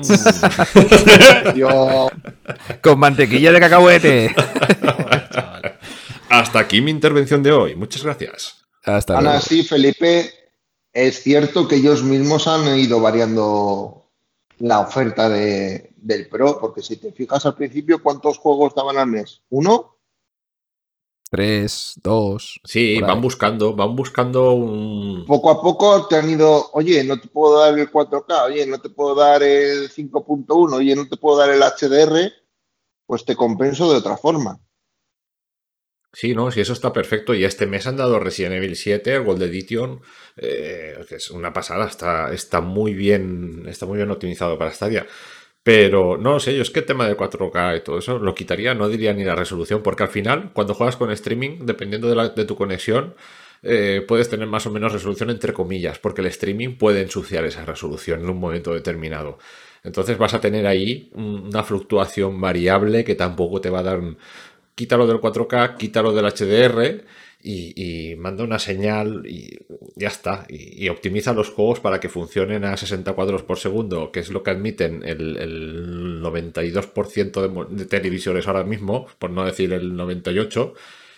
Y, jugaríamos todo mucho mejor. No, además, una persona que cogería un juego, por ejemplo, lo que hablábamos de los Riders, cogerías los Riders en, en la One X, en, otra, en otra plataforma no lo he probado, pero en la One X lo pruebas, la tasa de refresco también es un poco, y estoy convencido que Stadia puede moverlo tranquilamente, optimiza el juego en lugar de modo resolución, modo alta tasa, pon alta tasa, optimízalo para alta tasa y da igual la resolución, porque al final, que se vea un poco más o un poco menos borroso, si estamos en una resolución decente, al final una persona cogerá la versión de Xbox One X y dirá, bueno, esto se mueve ahí un poco rasca tal, y coges la versión de Stadia y te funciona fluida, aunque tenga menos resolución, yo es que te, digo que no tocaría un mando de otra consola, vamos, para nada, ¿eh? Pero lo tengo clarísimo. aquí Google debería de poner un poquito más de control de calidad con, la salida de los juegos. Pero bueno, esto les está pasando a todas las compañías últimamente, ¿eh? Que los juegos están saliendo rotillos, por decirlo fino, ¿eh? Porque estamos, estamos en, en un punto intermedio intergeneracional entre dos generaciones y, que siempre se ha priorizado hasta ahora el tema de la resolución gráficos por, por encima incluso de la jugabilidad, a nivel de la tasa de refresco. En las consolas anteriores era raro, salvo Call of Duty y cuatro juegos competitivos más, eh, que algún juego aspirara a los 60 cuadros por segundo era muy, Porque no se podía, no se podía. Claro, Ahora con las nuevas consolas ya vamos viendo eh, que te dejan opción de pues alta tasa de refresco o más resolución, pero es que eh, una vez pruebas una tasa de refresco estable de 60 Hz, pues mínimo no tiene nada que ver. No, tienen que enfocar el juego ahí. Sí o sí. Nada, ya hemos visto que incluso los triples A de PlayStation 5, muchos de ellos van a funcionar a resolución dinámica. O sea que al final la palabra 4K es marketing. Que no deberían de ponerla tanto en tantos sitios y venderla de esa manera, que es lo que ya les ha costado una demanda colectiva en Estados Unidos a Stadia, por ejemplo. Pues sí, y tienes toda la razón. No está bien dicho hay que te digan 4K como el estandarte de la bandera cuando después el 4K pues no es como es, ¿no? Pero bueno. pues ese es el punto que no me gusta de esta. Pero si es que encima realmente es que aunque tú cumplas con la resolución de 4K, no es lo mismo el 4K de YouTube que el 4K de un disco Blu-ray. O sea, es, que ahí se nota ya una diferencia bestial. Entonces, es que aunque, aunque estés cumpliendo con la resolución, tampoco se va a ver igual ni, ni, ni por ser por streaming, ni en el ordenador en el que lo estés viendo. O sea, que yo creo que como dice Felipe, es verdad que se podrían igual olvidar un poco más de eso, pero yo entiendo que, claro, es muy, muy suculento que si las nuevas consolas lo que te venden es el 4K, el 4K, estaría al menos... 4K 60, ¿eh? Lo que intentan venderte es el 4K 60, ya veremos. Pero bueno, yo soy de esos partidarios, por cierto, eh, porque la gente dice, no, en esta generación ya sí que sí va a ir todo a 60 frames por segundo. Yo os digo que hasta que no se haya conseguido el fotorrealismo y, más allá, o sea, es decir, y hayan pasado varios años, yo sigo pensando que nunca va a ser estándar los 60 frames por segundo. ¿Por qué? Pues porque siempre hay determinados géneros que se juegan bien a 30 frames por segundo, como puede ser los de Last of Us, y te vende mucho mejor... espera, espera, Víctor. o sea, yo personalmente te digo que prefiero un The Last of Us 2 con los gráficos del The Last of Us 2 a 30 frames por segundo que eh, Alberto, cuando salga el The Last of Us 2 en PlayStation 5 y te la compres y lo juegues a 60, ya veremos hasta dónde te llega la paja, la paja ¿eh? ya hablaremos. Claro, pero es que entonces se podría hacer, pero es que para cuando pase eso, en Play 5 ya se podría hacer un The Last of Us 3 eh, que tenga mucho mejores gráficos. Yo lo que voy es que si en un determinado tipo de juego se puede elegir entre ofrecer un nivel de gráfico más realista o mejores frames por segundo, a las compañías les renta los gráficos porque vende más, porque vende más el tráiler y demás. Y, lo que se está haciendo ahora de, darte a elegir entre rendimiento y frames por segundo, o sea, entre rendimiento y gráficos, creo que no es lo mismo. Porque, joder, yo es que eh, en Stadia, cuando cambio entre un modo y otro, digo, pues es que para la poca mejoría gráfica que noto en los gráficos, me compensa jugar a 60 frames por segundo. Y en todos los estoy activando así. Cuando yo nunca he sido un especial eh, exigente de los frames por segundo. Ahora, si me dices que puedes jugar a los gráficos del The Last of Us 2 a 30 frames por segundo o a los gráficos del Infamous Second Son eh, a 60 y te digo The Last of Us 2. O sea, pero depende del juego, ¿eh? Si es un Call of Duty, pues evidentemente frames por segundo. Pero un juego de Last of Us que no necesito que vaya a 60, prefiero que se vea lo mejor posible, porque también me gusta tener ese tipo de juegos que exploten el nivel gráfico total, ¿no? De una plataforma y no, y no necesito que vaya a 60 frames. pero al final el tema de, los frames es un poco, si tú optimizas, hay juegos que se prestan a jugar a 30, otros a 60, eso, está claro. Entonces, si tú optimizas una experiencia de juego a 30 frames por segundo, no tiene por qué ser mala. El problema de los 30 frames por segundo es que si tú sobre los 30 frames por segundo tienes un bajón, eh, claro, tienes que optimizar muy bien el juego. Estamos hablando de The Last of Us. The Last of Us es una roca de 30 frames por segundo en el 98% del juego. En algún momento puntual te cae, pero bueno, mm, es algo muy anecdótico. Entonces sí, la experiencia del juego es una maravilla a 30 frames por segundo. El problema es que cuando las compañías ofrecen, no, pues modo resolución dinámica, modo mm, alta tasa de refresco, claro, ni optimizas para uno, que es lo que pasa en el 90% de los casos, ni optimizas para uno ni optimizas para los otros. Lo que haces es una optimización más, optimización más o menos para uno de los dos modos, que suele ser el modo resolución, y luego lo desbloqueas. Que, es lo que pasa, por ejemplo, en el Riders. En Riders está desbloqueada la tasa de refresco y claro, hay momentos que va a 60 frames por segundo, que va desatado y de, repente, boom, te pega un bajón a, a, 30 o a 40 que se nota muchísimo. Entonces, es lo que tienen que controlar, creo yo. O sea, que busquen la experiencia y, que digan, bueno, este va a 30, pues va a 30 ya está, pero lo vamos a optimizar al máximo para que no fluctúe. Va a 60, 60 ya está. Y eso es, es, es la experiencia del juego que tienen que buscar los desarrolladores. Este mal de los FPS, yo no creo que sea una cosa exclusiva de Stadia. Vamos a ver, esto pasa en todas las plataformas. No, no creo que sea una de las cosas malas que tiene Stadia. Es una, cosa de la, una de las cosas malas que tienen los videojuegos en general si no juegas en un PC de más de 2.000 euros. Vamos a dejarlo así. Pero en el tema de los... a mí personalmente eh, me, da, me da rabia, por ejemplo, en el caso del Metro. El Metro Exodus es lo que decía. El, coges el Metro Exodus, lo pones en 4K y es injugable porque fluctúa mucho. O sea, el juego se mueve sobre los 30 frames por segundo, pero muy pocas veces llega es ahí. Imposible eh, apuntar. Fluctúa muchísimo. Ahora tú coges el, ese mismo juego en Stadia, lo pones en resolución de 1080p en las opciones de Stadia y el juego te va fluidísimo y es una maravilla de juego. Claro, eso es lo que tienen que evitar. El, que tengas que ir configurando nada para jugar bien o no. Si el juego a 4K no funciona bien, pues limítalo a X resolución y que tú directamente cuando enciendas sin tocar nada, juegues en las mejores condiciones posibles, que es lo que hace una consola. Que el juego está mejor o peor, pero no te da tantas opciones y al final pues, te muestra la opción en la que está preparado, configurado, optimizado ese juego. Esto no deja de ser un poco labor de los desarrolladores. Yo digo, sí, podría estar Stadia un poquito más encima y cuando saquen el juego en las versiones beta que seguro que ellos prueban, porque digo yo que habrá de gente de Google que probará los juegos antes de que salgan, ¿eh? porque si no, esto sí que ya me rascaría mucho. Mira, ya enlazo con una de las cosas que menos me gustan de Stadia, la puta opacidad que tienen todos sus eh, canales de marketing, de bueno, todo en general. No sabemos nada de nada, absolutamente nada de la plataforma. Si averiguamos algo es porque se ha filtrado, alguien se ha ido de la lengua. Bueno, y esto no lo he dicho todavía, creo, en ningún podcast, pero hemos intentado ponernos en contacto con varios desarrolladores y eh, están atados de pies y manos, no pueden decir absolutamente ni una palabra relacionada con Stadia. Mm, pues no sé, es una cosa que a mí me raja mucho. la solución es que desarrollemos un indie de mierda para Stadia para que así nos tengan que dar los datos, ¿sabes? Vamos a decir, les hacemos un Flappy Bird en exclusiva para Stadia y así nos tienen que dar los datos de, las pues instancias y demás. Me lo dijiste como de coña, pero al final es que va a ser la única manera de, de, poder. Pero lo, malo, ¿sabes? Que en ese momento el contrato de confidencialidad lo tendremos que firmar nosotros y estaremos igual que esta pobre gente con la que hemos intentado hablar. Es que vaya tela. Nah, pero entonces lo que podemos hacer es despedir a Crítico y él podrá hablar, porque ya no formará ah, la compañía. Bueno.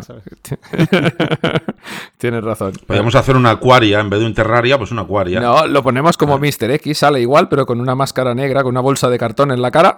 y así ah, había, había, entendido como el Mr. X de Resident Evil. Digo, que no. comprado un sombrero absurdo para ponerme en la cabeza, una gabardina. El Mr. X de Homer Simpson, hombre. sí, sí, sí. Sí, bueno, esto, eh, pues sí, a mí realmente esto no, no, me gusta. No, porque las otras compañías, dentro de su también intento de soltar lo menos posible, ¿no? De sus cosillas, pues siempre te enteras de más cosas. Y es más fácil averiguar eh, qué están haciendo, cómo lo van a hacer, qué es lo que tienen entre manos. Aquí no sabemos nada. Directamente eh, sabemos lo que nos van soltando cada semana en el blog. Y, por ejemplo, ¿cuánto tiempo hace que no tenemos un Stadia Connect o Stadia como se llamara? El evento este que hacían tipo Nintendo Direct que el último fue la castaña, vaya. El último fue la castañuela total. Yo lo estaba esperando, digo, hostia, hostia, que anuncian algo. Y les faltó decir, les faltó ponerse a llorar al fin y a los cuatro que estaban ahí. A ver, yo por pedir. La verdad es que.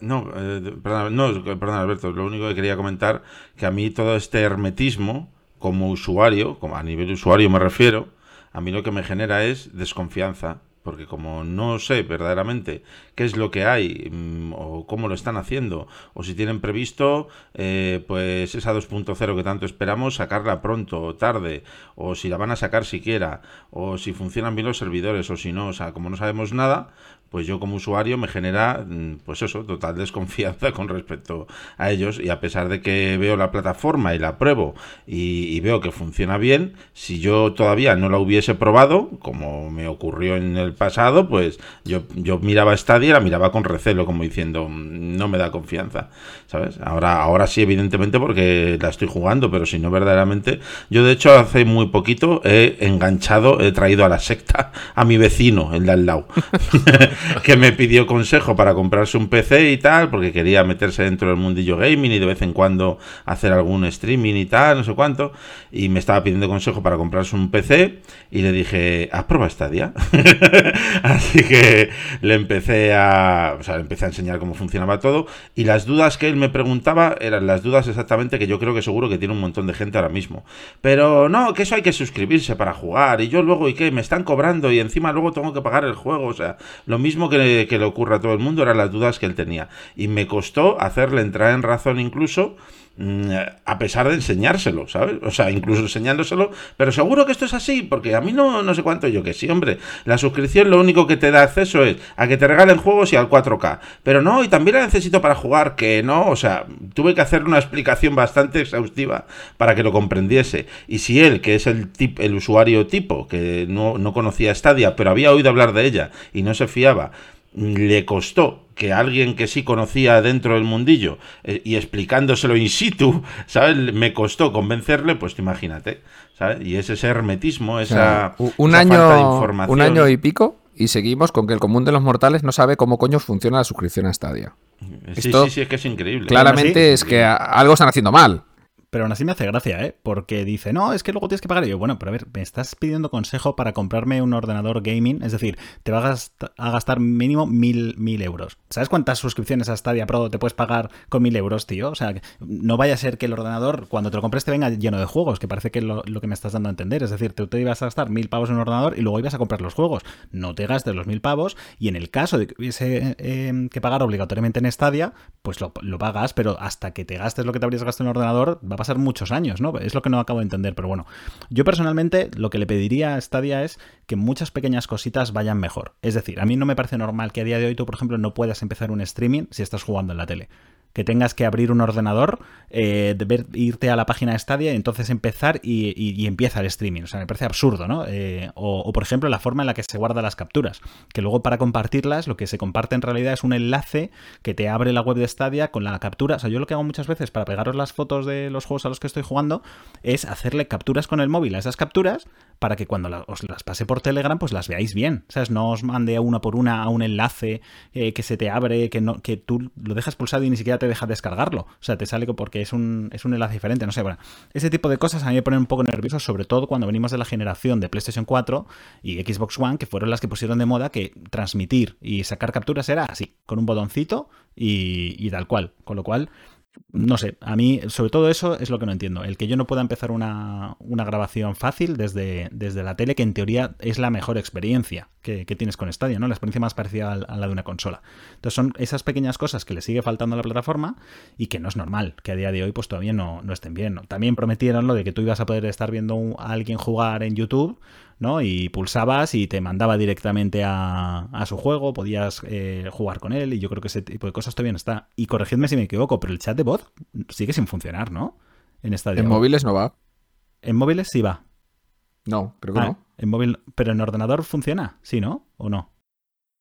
Pues yo la verdad es que no lo he probado porque como no juego a nada Yo muy- creo En que ordenador sí, ¿eh? O no funciona. Vale, o sea, ¿Sí? yo creo que lo probé con. Es que no lo he probado, la yo lo probé con el Ghost Recon y me iba, pero no estoy seguro de si me funciona en la tele, por ejemplo, o, si me funciona. O sea, esas son, cosas que, como digo, se nota de una plataforma que todavía no está 100% y que debería para, para haber salido a competir con unas consolas que llevan ya tiempo en el mercado. Bueno, Y de- del Chromecast Ultra no vais a decir nada porque a mí me parece una castaña. Ya no el Chromecast en sí, sino la aplicación de Stadia. Ya lo he dicho antes, pero toda la aplicación de Stadia en el Chromecast me parece una broma de mal gusto. Yo es que Está los lanzo desde el móvil, o sea, no, no sé. No me lo tomo como una aplicación, me lo tomo como que es un visualizador más que otra cosa, vamos. Hostia, pero es Debería que es nefasto. mejor, Si te- tú, tú imagínatelo que te lo tomas como una consola y que es tu plataforma, ¿no? Yo, por ejemplo, cojo mi mando de Stadia, eh, le doy a la S y me enchufa la tele. Porque abre el Chrome, bueno, el Chromecast está lo tengo siempre en marcha. Abre la aplicación el Chromecast y me, me enchufa la tele como si fuera la Xbox. Vaya, la Xbox, bueno, no creo que la Xbox no, no me enchufa la tele porque no tengo lo del HDMI arco, no sé si lo tiene o no. Pero bueno, el Chromecast sí, me enchufa la tele. Y yo abro el menú, este asqueroso que tiene el Chromecast, porque no le puedo definir de otra manera, que es, te sale el juego último al que has jugado bien grande y los demás abajo. Y para buscar uno de los tropocientos que tenemos, pues puedo estar 15 minutos. Ahora mi hijo quiere el de Bob Esponja, joder. Yo no sé qué pasa, que tendrían que salir, lógicamente, creo yo, en orden de juego, ¿no? De los que has jugado últimos a menos, pero se desorganiza la cosa y se van los juegos a tomar por culo por ahí. Yo lo veo una cosa nefasta. O sea, al menos es que si tuviera, aunque sea el simple hecho de poder cambiar de la bandeja esta que te sale de juegos a una rejilla con todos los juegos, como por ejemplo te deja hacer el Stadium Hands, que eso me parece de lo mejor del Stadium Hands, si no lo hemos dicho antes, que te deja visualizar todos los juegos en una especie de, de rejilla de juegos, que es una maravilla. Eso al Chromecast, para mí ya le daría otra vida. Yo ya digo, está malo la interfaz del Chromecast que es que uso el móvil. O sea, cuando voy al salón digo, vale, quiero jugar al Jedi Fallen Order, me, le doy a reproducir desde el móvil en el Chromecast y entonces se me enciende y demás. Por cierto, me da la sensación de que tarda un montón. O sea, desde que... Yo el Chromecast lo tengo encendido, ¿eh? Pero desde que me sale la pantalla negra con la S hasta que al final carga y demás. Y además es curioso porque yo le doy a play desde el móvil, se me arranca el... el vamos, se me pone en el canal del Chromecast, pero no me empieza el juego muchas veces. Simplemente me va al menú de Stadia. Entonces tengo que volver a darle. O sea, es, algo muy raro. Pero, pero sí, efectivamente, no. A nivel de interfaz, ni la web, ni, ni la app, ni el Chromecast están, están bien hechos. Y bueno, yo sé que Javier sí que ha tenido o sigue teniendo problemas de conexión entre su mando y su Chromecast. A mí me ha pasado alguna vez, pero se, bueno, es que estuve trasteando con el Chromecast, se me solucionó rápido. Pero sí que he escuchado a más gente también en el canal de Telegram, más de uno, oye, que el mando no me conecta, que se me desconecta, que lo he metido en otro dispositivo y ahora para volver al que estaba es un coñazo. Eh, aquí yo veo que hay muchos fallitos que, que, que no sé, que son toca pelotillas, ¿eh? Oye, la verdad es que mm, me confesé y, os dije eso, que, en efecto, digo, oye, vamos a ver, digo, ¿esto será normal o qué pasa, tío? Porque a mí lo que me ocurría verdaderamente, o sea, yo abría el Chromecast para poner Stadia en la, en la televisión y tal, y yo pues daba, daba el mando, ¿no? Y entraba en Stadia y de repente el mando se desconfiguraba, se quedaba con la luz naranja parpadeando y me salía en la tele como para volver a vincularlo. Lo volví a vincular y otra vez la luz naranja. Y yo, venga, vale, vamos a ver, empezamos de cero. Eh, apagaba el Chromecast, volvía a encender y otra vez lo mismo. y el mando desconfigurado. Yo me cago en la puta. Total, que me tiraba como 15 o 20 minutos para intentar jugar a Stadia. Cuando ya quería jugar, ya se me había pasado la, hora o el poco tiempo que tenía de ocio, ya lo había perdido. Digo, bueno, pues nada, ha sido muy divertido esta experiencia. Y resulta que os pregunté y cuando me dijisteis que a vosotros os entraba el momento y tal, pues al final el otro día lo que hice fue reinstalar de o reiniciar, perdón, de fábrica el Chromecast, que tiene la opción y tal de reiniciarlo de fábrica. Y el mando igual, lo reinicié de fábrica. Volví a iniciar todo el proceso desde cero y ahora sí que tengo que admitir que ya va bien. Ya va mejor. Era algún tipo de configuración que había hecho mal desde el principio o algo. Pues llevo jugando así desde que tengo Stadia. Es que. Eso y aún así, mira, me gusta, oye. Eso que, dice. Comentar... ¿Qué, masoca eres, macho? no, lo de la, de la, configuración del Chromecast, que también me parece algo bastante mal hecho, porque tienes que bajar una aplicación para el móvil, con el móvil sincronizar el Chromecast, después que sí el mando, y no lo veo muy intuitivo. Le falta un poquito ahí de algo así fácil. Sí, sí, la verdad es que en ese aspecto tampoco brilla por precisamente por ser sencillo. Y por recuperar un poquito lo que comentó antes Berchi, que a mí también me parece inaudito, y yo además como youtuber y como streamer y tal, me parece terrible que yo no pueda hacer un streaming desde el Chromecast Ultra. O sea, yo si quiero coger a la gente y enseñarle cómo funciona Cyberpunk 2077, por ejemplo, a 4K desde el Chromecast Ultra, que se ve de puta fábula, ¿sabes? Pues jamás se podía hacerlo y me lo han pedido un montón de veces. ¿Podrías enseñarnos esto y yo ojalá pudiese, pero es que necesito una capturadora de vídeo para meterlo desde el Chromecast Ultra a mi PC, para no sé qué, un jaleo que la verdad es que no sé, sinceramente, ni, ni cómo se hace siquiera. Entonces, pues no puedo hacer streaming, tengo que hacerlo desde, desde el PC. De todas formas, desde el PC, eso que acabas de pues comentar, o sea, no tiene mucho sentido si lo piensas, porque tú dices, claro, es que yo cuando estoy jugando en el Chromecast se ve tan bien que yo quiero compartir a la gente esto. A ti te da igual dónde estés jugando, porque el streaming no sale del dispositivo al que, en el que tú estás jugando, sale del mismo servidor de Google. Es decir, no, no te mandan a ti una señal y luego tú esa señal es la que va a YouTube.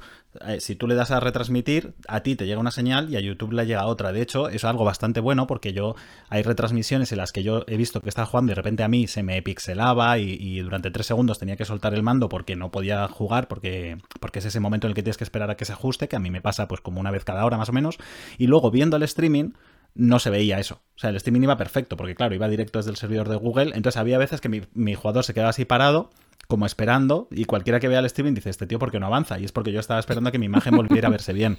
Que es muy inteligente eso, primero porque consume menos recursos, y segundo porque hace que un streaming siempre se vea bien para la gente que lo va a ver, y, igual no le ve los defectos de, de Stadia. Pero lo que es absurdo es que no puedas lanzar ese streaming desde el Chromecast. Pero a lo que voy es que lo que tú veas en tu pantalla no es lo que la gente va a ver en el streaming, porque el streaming se manda desde el servidor de Google. Es un poco por eso, porque hay gente que igual no lo sabe, ¿eh? que, piensa que lo que va a ver es la imagen eh, que tú estás viendo. O sea, si, a ti se te pixela, no quiere decir que el streaming se vaya a ver así, porque el streaming va, va aparte. Da igual que tú estés jugando en un, en un, televisor, en un iPad, en donde sea, que el streaming va desde otro lado. Pero habías comentado otra cosa, pero ahora, ahora me acuerdo, a ver, eh, o sea, seguir, porque me, a ver si me acuerdo, porque era otro fallo también que le veía a Stadia. Ya me acuerdo, por cierto, es que todavía no puedes hacer streaming a 4K. ¿No? Si no me equivoco, el streaming es a 1080, cosa que es absurda, porque tú estás pagando el Pro y se supone que uno de lo que hemos hablado antes, uno de los valores de Stadia frente al resto de plataformas de streaming es que ofrece 4K, que las otras todavía no, y que tú no puedas hacer un streaming a 4K, pues no lo, no lo puedo entender, sinceramente. Más por lo que he dicho, porque el streaming sale del servidor de Google. O sea, no es que tú necesites tener una conexión muy buena para poder mandar esa señal, con lo cual, pues no entiendo que todavía no, no se pueda streamear a 4K. Bueno, supongo que será para limitarse ellos mismos el ancho de banda, pero sí que es un poco mierder que a ti que tú puedas jugar a 4K y no puedas streamear a 4K. Y, y, ahí vuelvo a lo de que el Chromecast es una puta basura, porque si no se puede hacer stream desde el Chromecast, madre mía. Yo es que no sé, cuando, como, como saquen la aplicación para Google TV, para el Chromecast este Sabrina, y siga siendo una mierda, o sea, esto es para matarlos ya. Yo solo espero que la app nueva para el Google TV, por favor, que sea una app en condiciones, no lo que hay en el Chromecast, porque es. O la es de las Smart TV, vaya. vamos, pero lo que sea, que vaya mejor. Sí. A ver. Sí, sí, por favor, que hagan algo decente.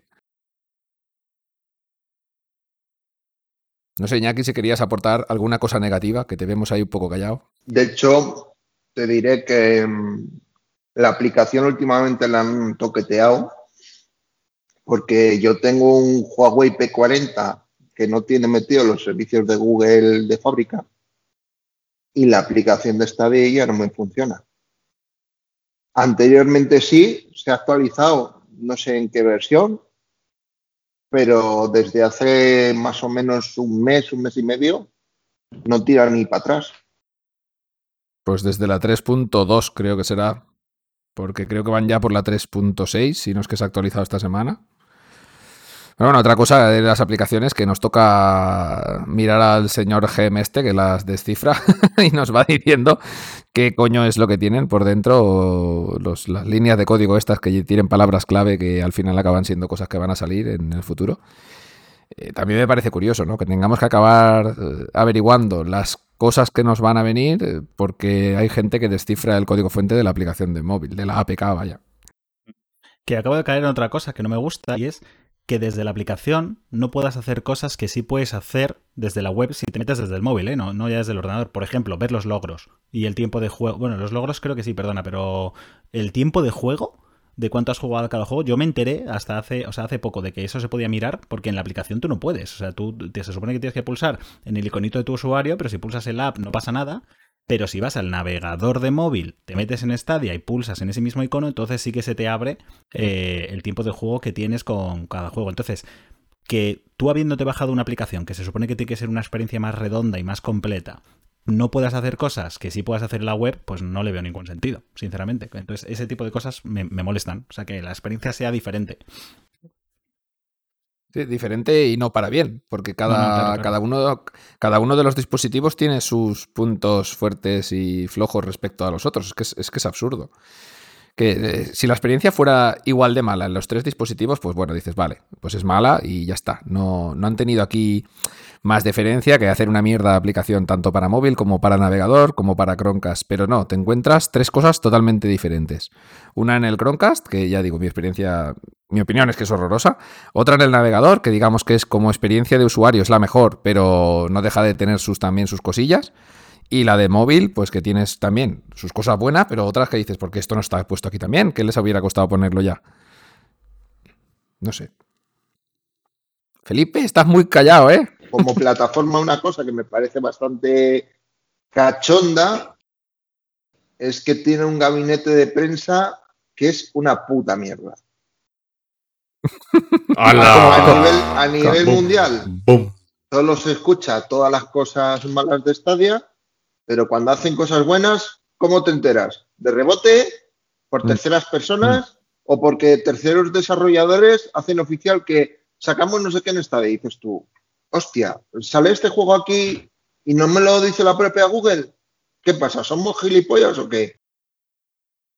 Yo creo, Iñaki, que cuando algún desarrollador dice que su juego sale en Stadia es porque se le ha escapado. Porque ya te digo, la experiencia que hemos tenido intentando hablar sobre Stadia con desarrolladores es que no, que no, que no, que Google no les deja decir absolutamente nada. O sea, son herméticos hasta en eso. O sea, es un poco no sé, no sé qué se estarán guardando, el secreto de la eterna juventud o no sé, el secreto del streaming a 4K falso, quién sabe. Yo os, de todas formas. bueno, perdona, perdona. Es que no, no, quería comentar. no, bueno, comenta, Alberto, comenta. Que es, sobre lo que acaba de decir Víctor. Yo os voy a decir la respuesta que me dio un desarrollador, ¿vale? Que, que sacó un juego para Stadia, que es no puede, eh, dice, no han sido muy partidarios de que hable de temas de, de Stadia por lo que tengo firmado con ellos. En resumen, no puedo hablar ni del motor, ni de su tecnología, ni de nuestra tecnología, ni de los procesos que hemos llevado con Google para eh, con ambas partes. Eh, no puedo hablar de cómo ha sido el desarrollo, ni de los problemas retos que se plantearon, ni de nada relacionado con los aspectos técnicos de la plataforma de Stadia, etcétera, etcétera, etcétera. Básicamente creo que no puedo contar nada. Eso ha sido. yo, cuando me pasaste ese texto, yo me estaba trabajando, me partí el culo. O sea, dejé de currar y dije, ¿que es una broma o qué? básicamente pueden hablar de lo mismo que puedes leer en cualquier análisis de revista, que es, mm, vale, el juego mola y ya, ¿sabes? O sea, no, puedes hacer nada. Vamos a ver, entre comillas, este señor, no vamos a decir a qué empresa pertenece, pero es una de las grandes españolas, ¿vale? De las más grandes de aquí de España.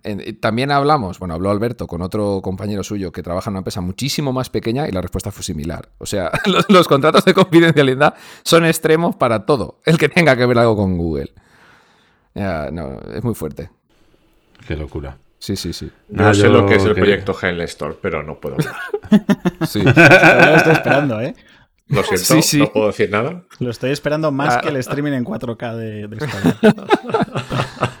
Madre mía, tío. Algún día hablaré. ¿Qué, ¿Qué, ibas a decir tú, crítico, que te paré antes, perdona?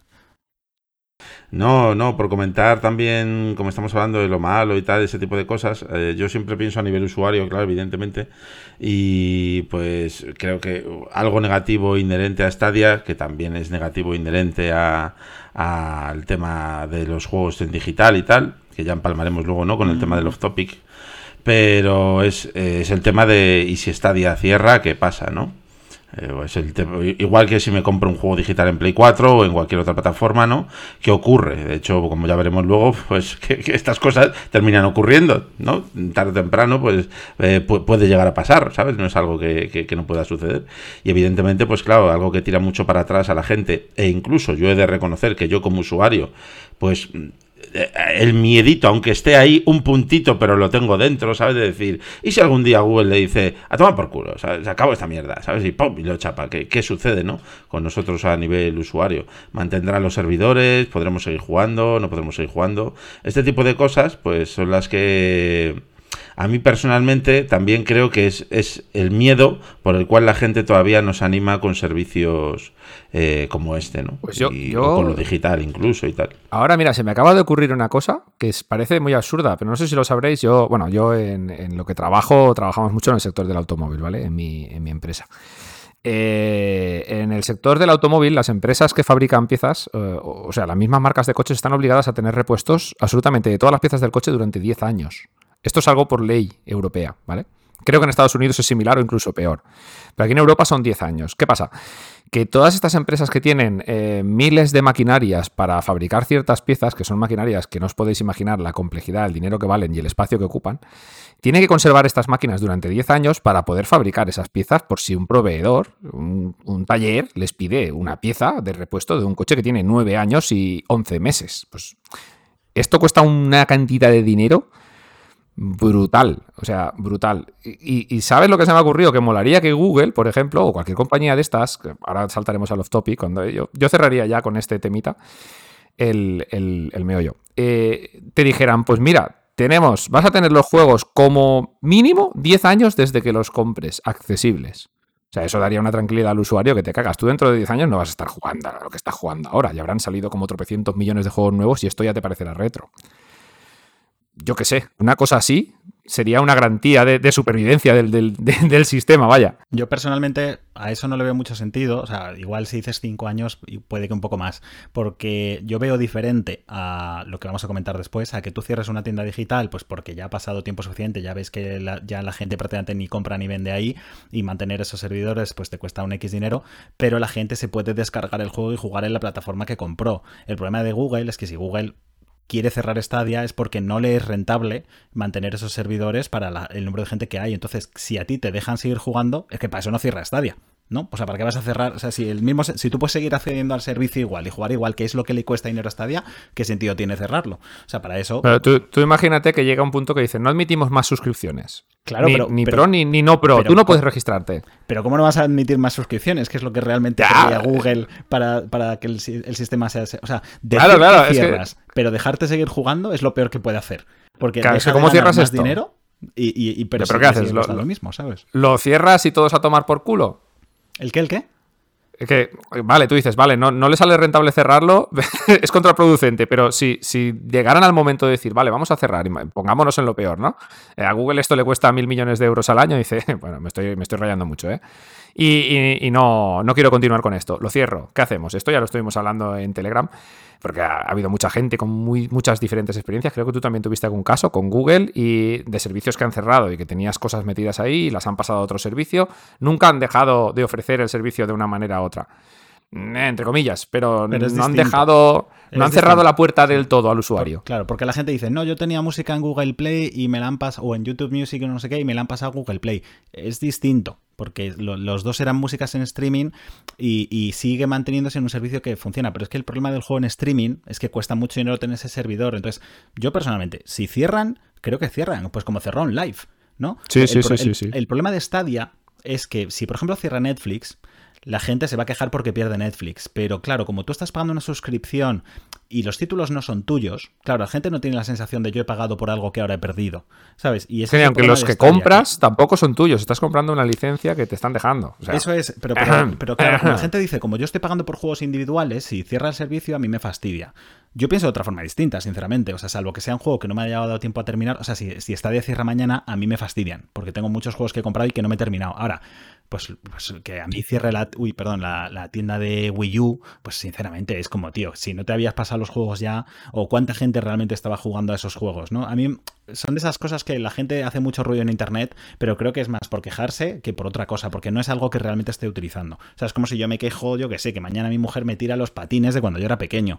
No, pues es que me quiero quedar los patines ya. ¿Cuándo los usaste por internet? Pues hace 15 años, ¿sabes? Pues sí, sí. Yo creo que como tú has dicho, estos son dos temas diferentes. Porque una cosa es que te cierren una tienda de una consola extinta, que ya tiene 10 años desde que se dejó de fabricar la consola, y otra cosa es Stadia, que va a ser un, en su continuación en el tiempo va a ser como una especie de, consola infinita, por llamarlo de alguna manera, una especie de Steam, ¿no? Esto no, va a cambiar de generación, no va, se va a extinguir nada, siempre va a estar ahí su catálogo, o debería de estarlo, ¿no? Entonces, si cierra, se va todo a tomar por culo. No, no, es una cosa que no. Bueno, yo tenía mis juegos ahí de Wii y bueno, por los que no tengo, ya no puedo descargarlos, a tomar por saco. Aquí se va todo tu catálogo a la mierda. Pero eh, yo pongo un ejemplo, habrá, habrá, gente que siempre va a tener ese miedo ahí. A mí, como en tu caso, me, me, la pela, ¿eh? Que yo lo entiendo, ¿eh? Pero pongo otro ejemplo también con un servicio de Google, que es YouTube. ¿Cuánta gente está invirtiendo horas de su tiempo en subir cosas a, YouTube y contenido? Igual YouTube, si cierra mañana, todo tu contenido se de la mierda. O sea, igual te dejan descargarlo y subirlo a otro servicio, pero has perdido todos tus suscriptores, has perdido todo. No, no, tu contenido que para mucha gente es su trabajo. Que es peor Claro, todavía que perder unos, que perder unos voy. juegos. Y la gente no dice en plan de, ah, no, no, yo no voy a empezar a crear vídeos en YouTube, no voy a hacer que YouTube cierre mañana. O sea, el problema es que como Stadia ha empezado a un ritmo muy lento, es verdad que hay miedo de la gente porque esto no vaya para adelante. Pero macho, pues como la gente que se compró Drinkas y a los pocos meses dijeron ya no sacamos más juegos, es que hay veces que las cosas salen mal, pues oye, mira, has hecho- yo, a mí que me quiten lo bailado. O sea, si es que yo todo lo que estoy jugando en Stadia ahora mismo, pues oye, y, y- y insisto, que, que sí, que pagas por los juegos, pero que jugar es gratis. O sea, no creo que te vaya a costar mucho más. Eh, y la gente que apostó por la Wii U, lo mismo, ya no hablo de la tienda digital, pues quien se compró la Wii U y ha sido la consola menos vendida de la historia y tuvo el poco apoyo que tuvo, pues, pues tío, hay veces que las apuestas salen mal, yo creo que hay que resignarse y ya está. Si tienes miedo a que no cierre Stadia, lo que tienes que hacer es jugar en Stadia y comprar juegos en Stadia y cuanta más gente haya, no cerrará Stadia, ¿sabes? Evi- Evidente. Bueno, yo lo del miedo al cierre, ya digo, yo desde mi punto de vista, para mí personalmente es una tontería. O sea, eh, vive el presente, macho. Déjate de que si cierran hay que polla. Juega los juegos que tienes y ya está. Y disfruta. Bueno, no sé si queréis meterle algo más de baza. Un día pasa, Dale, por hablar. va a ser de la noche a la mañana, como ha pasado con los Sí. estudios de Stadia. Sí, me veo un, un comunicado de Phil Harrison que pondrá hasta luego, Lucas. No, no, Yo no quiero decir sí. nada, pero no me abre Stadia. No, no. No, no, yo creo que Puede ser que estemos en el último podcast. Yo, yo- yo creo que sería peor, ¿eh? Yo creo que simplemente te despertarías un día, no puedes acceder a Stadia, lo preguntas por Twitter y te dice Phil Harrison, ¿el qué? Que no puedes acceder a qué, y ya está, y nunca más se supo de. ¿sabes? En plan, harían como que no ha existido, ya está, ¿sabes? Se ahorran todo. Madre mía. Y estás en una especie de conspiración universal, ¿no? Que solo Stadia ha estado en tu mente. Eso es. Me cae en su puta madre. Bueno, pues lo que decía, chicos, vamos a ir cerrando y nos vamos al off topic que enlaza un poquito con esto último que hemos estado hablando. Off topic. Bueno, pues esta semana hemos metido el off topic justamente por eso que he dicho, porque enlaza con, con el tema de Stadia, con el miedo del cierre que ha comentado crítico, con mucho acierto, porque es uno de los miedos más extendidos a toda la gente que no tiene ni pajolera idea de lo que es Stadia, ni de qué, ni nada de nada, vaya. Eh, bueno, la noticia del off topic es la siguiente. Eh, PlayStation ha decidido cerrar eh, las tiendas digitales de, PSP, que me parece súper lógico porque es una consola que tiene ya una tira de años, PlayStation 3 y PlayStation Vita. Vale, como apunte, PlayStation Vita es una consola, creo recordar que del año 2012. Eh, no tiene ni 10 años y su tienda digital se va ya a tomar por saco. ¿Qué supone todo esto? Pues que, que cierran las tiendas digitales y que los juegos que no hayas comprado eh, digitalmente ya no vas a poder comprarlos digitalmente, pero de momento los que sí tengas comprados sí que vas a poder volverlos a descargar en cualquiera de estos tres sistemas. De momento, y digo de momento muy entrecomillado porque seguro que dentro de poco Sony dirá que os den por culo, eh, lógicamente, y todo esto se va, se va, deja de existir, como pasó, como ha dicho Alberto antes, con la, tie- como la tienda de Wii U o la tienda de Wii, y deja de ser accesible. Entonces has pagado por un contenido que ya no tienes ni vas a tener nunca más. Mm, es un precedente peligroso, entre comillas. Más peligroso me parece por parte de Nintendo, que lo envió todo a la mierda y, ya está. Sin- sin nada de por medio. Aquí todavía van a dejar descargar a la gente los juegos que tenga ya comprados. Es que es una película, ¿eh? O sea, mira, yo... cuan- Esto, evidentemente, tarde o temprano terminará ocurriendo con, por ejemplo, PlayStation 4 también, ¿sabes? Eh, yo tengo PlayStation 3, yo también tengo Wii U, por cierto. Soy de esos afectados que fueron traicionados. Y mira que me gustó la consola, ¿eh? Pero se pegó una hostia que te cagas, pero a mí me gusta más, casi más que la Switch. Y, pero bueno, por volver al tema. Eh, Eso, eso me lo vas por a tener estos cierres... un día, ¿eh? Pero bueno, continúa, continúa. Vale, vale. Ya lo charlamos por privado en el Telegram.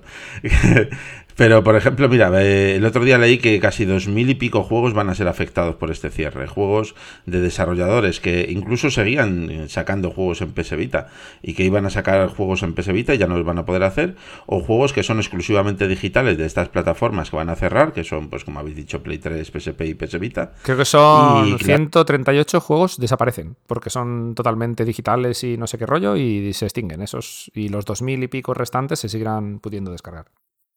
Así que, pero, pero no volviendo a comprar, claro. Entonces las desarrolladoras pues dejan de ganar pasta. Así que es un tema pues jodido, la verdad. Pero es que jodido, pero que te- sabemos que tarde o temprano va a ocurrir. Y con Play 4 ocurrirá igual. Y yo en Play 4 el otro día miré y tengo 380 y no sé cuántos juegos comprados. en digital solo hablo, ¿eh? O sea, una puta locura. Claro, yo cuando dentro de 10 años o de, menos incluso seguramente pasa algo parecido con Play 4, pues tendré, ¿sabes? Mm, así el culillo apretado, como diciendo, madre mía la de dinero que me he dejado yo aquí. Y evidentemente no me pasa esos juegos, ni creo que me los pase nunca, si, si te soy sincero, porque es imposible pasarlos. O sea, necesitaría vivir 16 veces lo mismo, ¿sabes? Para pasarme esa cantidad de juegos. Son juegos por los que pagaste, tío. Es que ahí viene lo malo de este tipo de tiendas digitales. Porque yo, por ejemplo, en Wii, creo recordar que en su momento com- compré un par de juegos de Nintendo 64 en la eShop que ya había tenido Nintendo 64 en su momento. O sea, los, ya los pagué dos veces. Pero es que ahora si quiero volverlos a jugar los tengo que pagar una tercera vez. Pero, Dios mío, Nintendo, por favor. Es una locura. Eh, el caso de Sony- Nintendo 64 y conectarla, claro. Eh, ojalá... Es. No la tengo, tío. No, lo siento, no. Ya. ¿Sabe- ¿Sabes lo que pasa? Que yo, mm, por volver un poco en- a- al pasado, ¿no? Yo antes, tío, cuando estas movidas no existían, yo salía a la calle, me iba a un game, me pasaba por el game y decía, a ver qué tienen aquí de oferta, ¿sabes? Y decía, ah, qué chulo esto, tal. Y me lo compraba por 10 o 15 pavos y me iba a casa tan feliz con mi juego de Play 2 o de Play 3. Ahora no necesito salir a ningún lado. Desde mi sofá hago, a ver qué tienen en el PSN o en el tal. Me meto y digo, ¿qué, qué dices? Pero esto por 5 pavos y esto por 10 y esto por 5 y esto por 15. Y cuando me dio cuenta, me Diógenes. gasto 80 euros en 10 juegos, ¿sabes? sí, sí, sí. Y digo, ¿qué ha pasado aquí? Pero bueno, aquí lo malo, yo, yo lo que veo es que a mí me jode por parte de, de estas empresas que les da un poquito igual, ya no que el usuario, que también es jodido, ¿eh? que el usuario se quede sin su juego, sino que esos juegos simplemente se extingan. Muchos de ellos, porque va- voy a ponerme en el otro lado, en el lado de Xbox, que es eh, 100% contrario. O sea, vamos a preservar absolutamente todos los que tenemos. Tú te compras una Xbox Series, sea la S o la X, y todos tus juegos que has comprado desde la primera generación de Xbox digitales, menos tres o cuatro excepciones, que no recuerdo cuáles son, pero bueno, creo que recordar que son más de 4.500 juegos, están disponibles en la tienda digital. O sea, si tú te compraste un juego digital en la primera Xbox, o sea, estamos hablando de año 2000, ¿qué año fue? ¿2002? ¿2001? Yo qué sé, hace 20 años.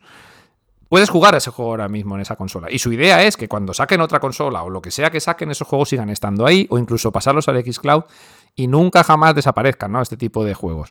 Pero claro, ahora tú te vienes a la PSP, vale, se ha terminado la PSP. Se- la consola se dejó de fabricar, ahora cierran su tienda.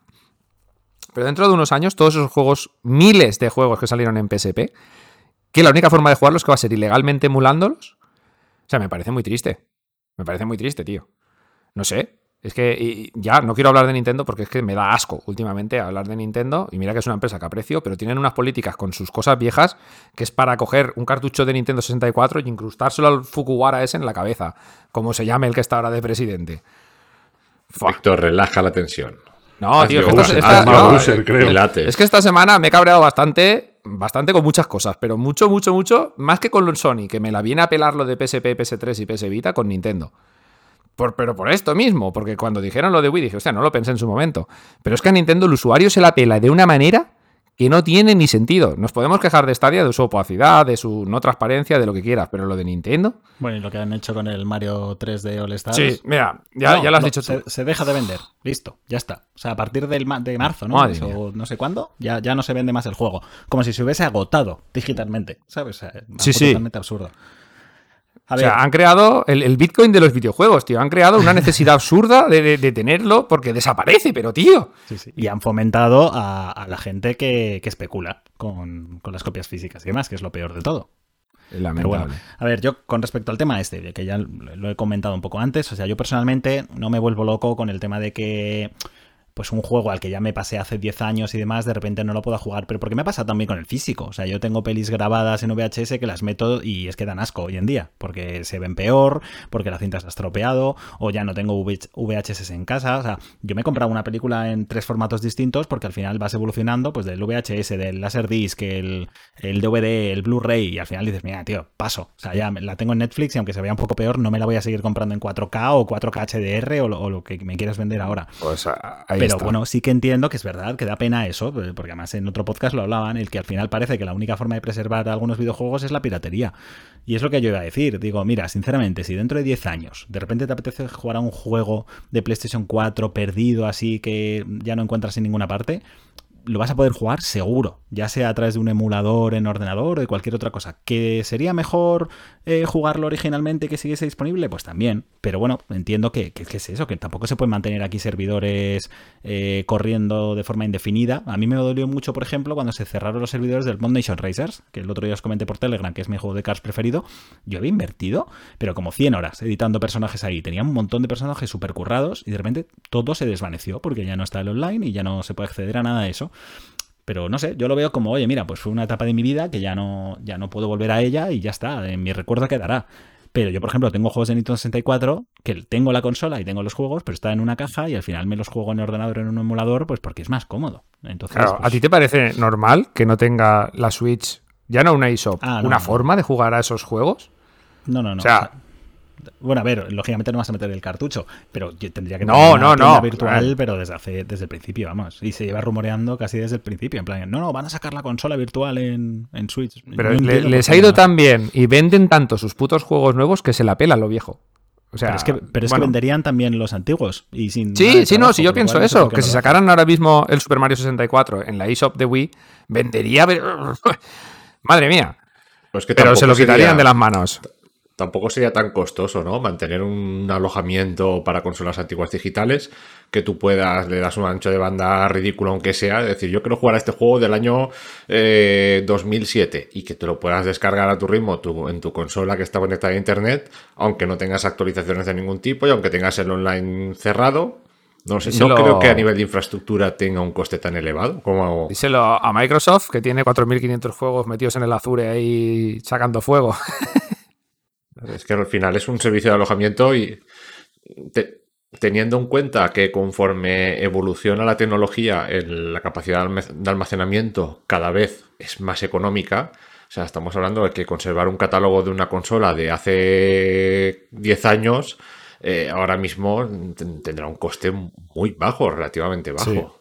Sí, en almacenamiento debe de ser bajísimo, vaya. En servidores ya no lo sé, pero en almacenamiento es como todo. Tú acuérdate de, de los disquetes de, de cinco y medio. Claro, pero quiero decir, al final le puedes dejar Claro. un ancho de banda pequeñito y decir, pues bueno, una persona que tenga una PSP o una PS Vita y quiera descargarse un juego que, que al final que son 500 megas, 3 gigas, Claro. mm, que, que le cueste dos días, da igual, pero darle la posibilidad, aunque sea 56K, descargarse el juego y, y que pueda jugarlo en un momento Con, determinado. con el Yo- emule, ¿no? Y, Sí, con el con el router antiguo y todo. Estoy viendo, es- ya, estoy viendo el minado de juegos, que la gente se conecte con, con sus discos duros eh, online para mantener una Oye, infraestructura de red. pues ya, ya lo hablamos por privado, pero una blockchain gaming eh, que nos forramos, ¿eh? Ya. Blockchain Gaming. o- punto Yo, Bueno, yo por chicos, eso os es- dije que por Telegram también que una idea que yo creo que podría hacer Stadia, porque a ver, antes no lo hemos comentado, pero el elefante en la habitación de cuál es el mayor problema de Stadia ahora mismo es la falta de catálogo. O sea, es la mayor queja que te va a poner cualquier usuario. Es hasta que tú no estés más o menos seguro que cada vez que sale un juego de third party sale también en Stadia, aparte en PC y en Play 4, es cuando la gente no, no va a saltar. Entonces, yo digo, una buena forma de llenar catálogo y consumiendo pocos recursos es tirar de clásicos. Que te metan ahí un Metal Slack o, o los típicos juegos de que jugábamos en Super Nintendo. O sea, no, no de Nintendo, lógicamente. Aunque podría llegar a un acuerdo, ¿eh? Anda que no molaría eso. Que encima ahora que Nintendo pasa bastante, ¿no? De que se pueda jugar a sus clásicos, pues que llega a un acuerdo con Nintendo y Sega, pues ala, todos los juegos de, de Super Nintendo, de Nintendo, de Nintendo 64 y más, los puedes jugar en streaming a través de Stadia. Sería la leche. Y, y no consume tantos recursos como consume un Red Dead Redemption 2. No sé, vamos, a mí me parecería un pelotazo. Y, y preferiría que me regalasen un Super Mario 64 en el Pro a uno de estos indies que me dan de vez en cuando, aunque sea un juego de 20 años, ¿sabes? Yo, yo, ah, mira, ahora que has dicho eso, son buenísimos. Ah, Joder. ahora que, ahora que has dicho eso, he recordado una noticia buenísima de hace poquito, no sé, creo que lo leí en Vandal. Eh, bueno, la cuestión da igual el medio. Es que, que Microsoft eh, intentó comprar Nintendo cuando iba a hacer su primera Xbox. Eh, claro, la- los japoneses, no sé si sabéis cómo son, pero son, son japoneses, ¿vale? No quiero poner otro adjetivo. Y se rieron en su cara en la reunión eh, que tuvieron con... ¿Quién era en su momento el que estaba? ¿Era el Mayor Nelson? No recuerdo quién era de Microsoft, no, creo que incluso antes de Nelson. Y se rieron en su cara.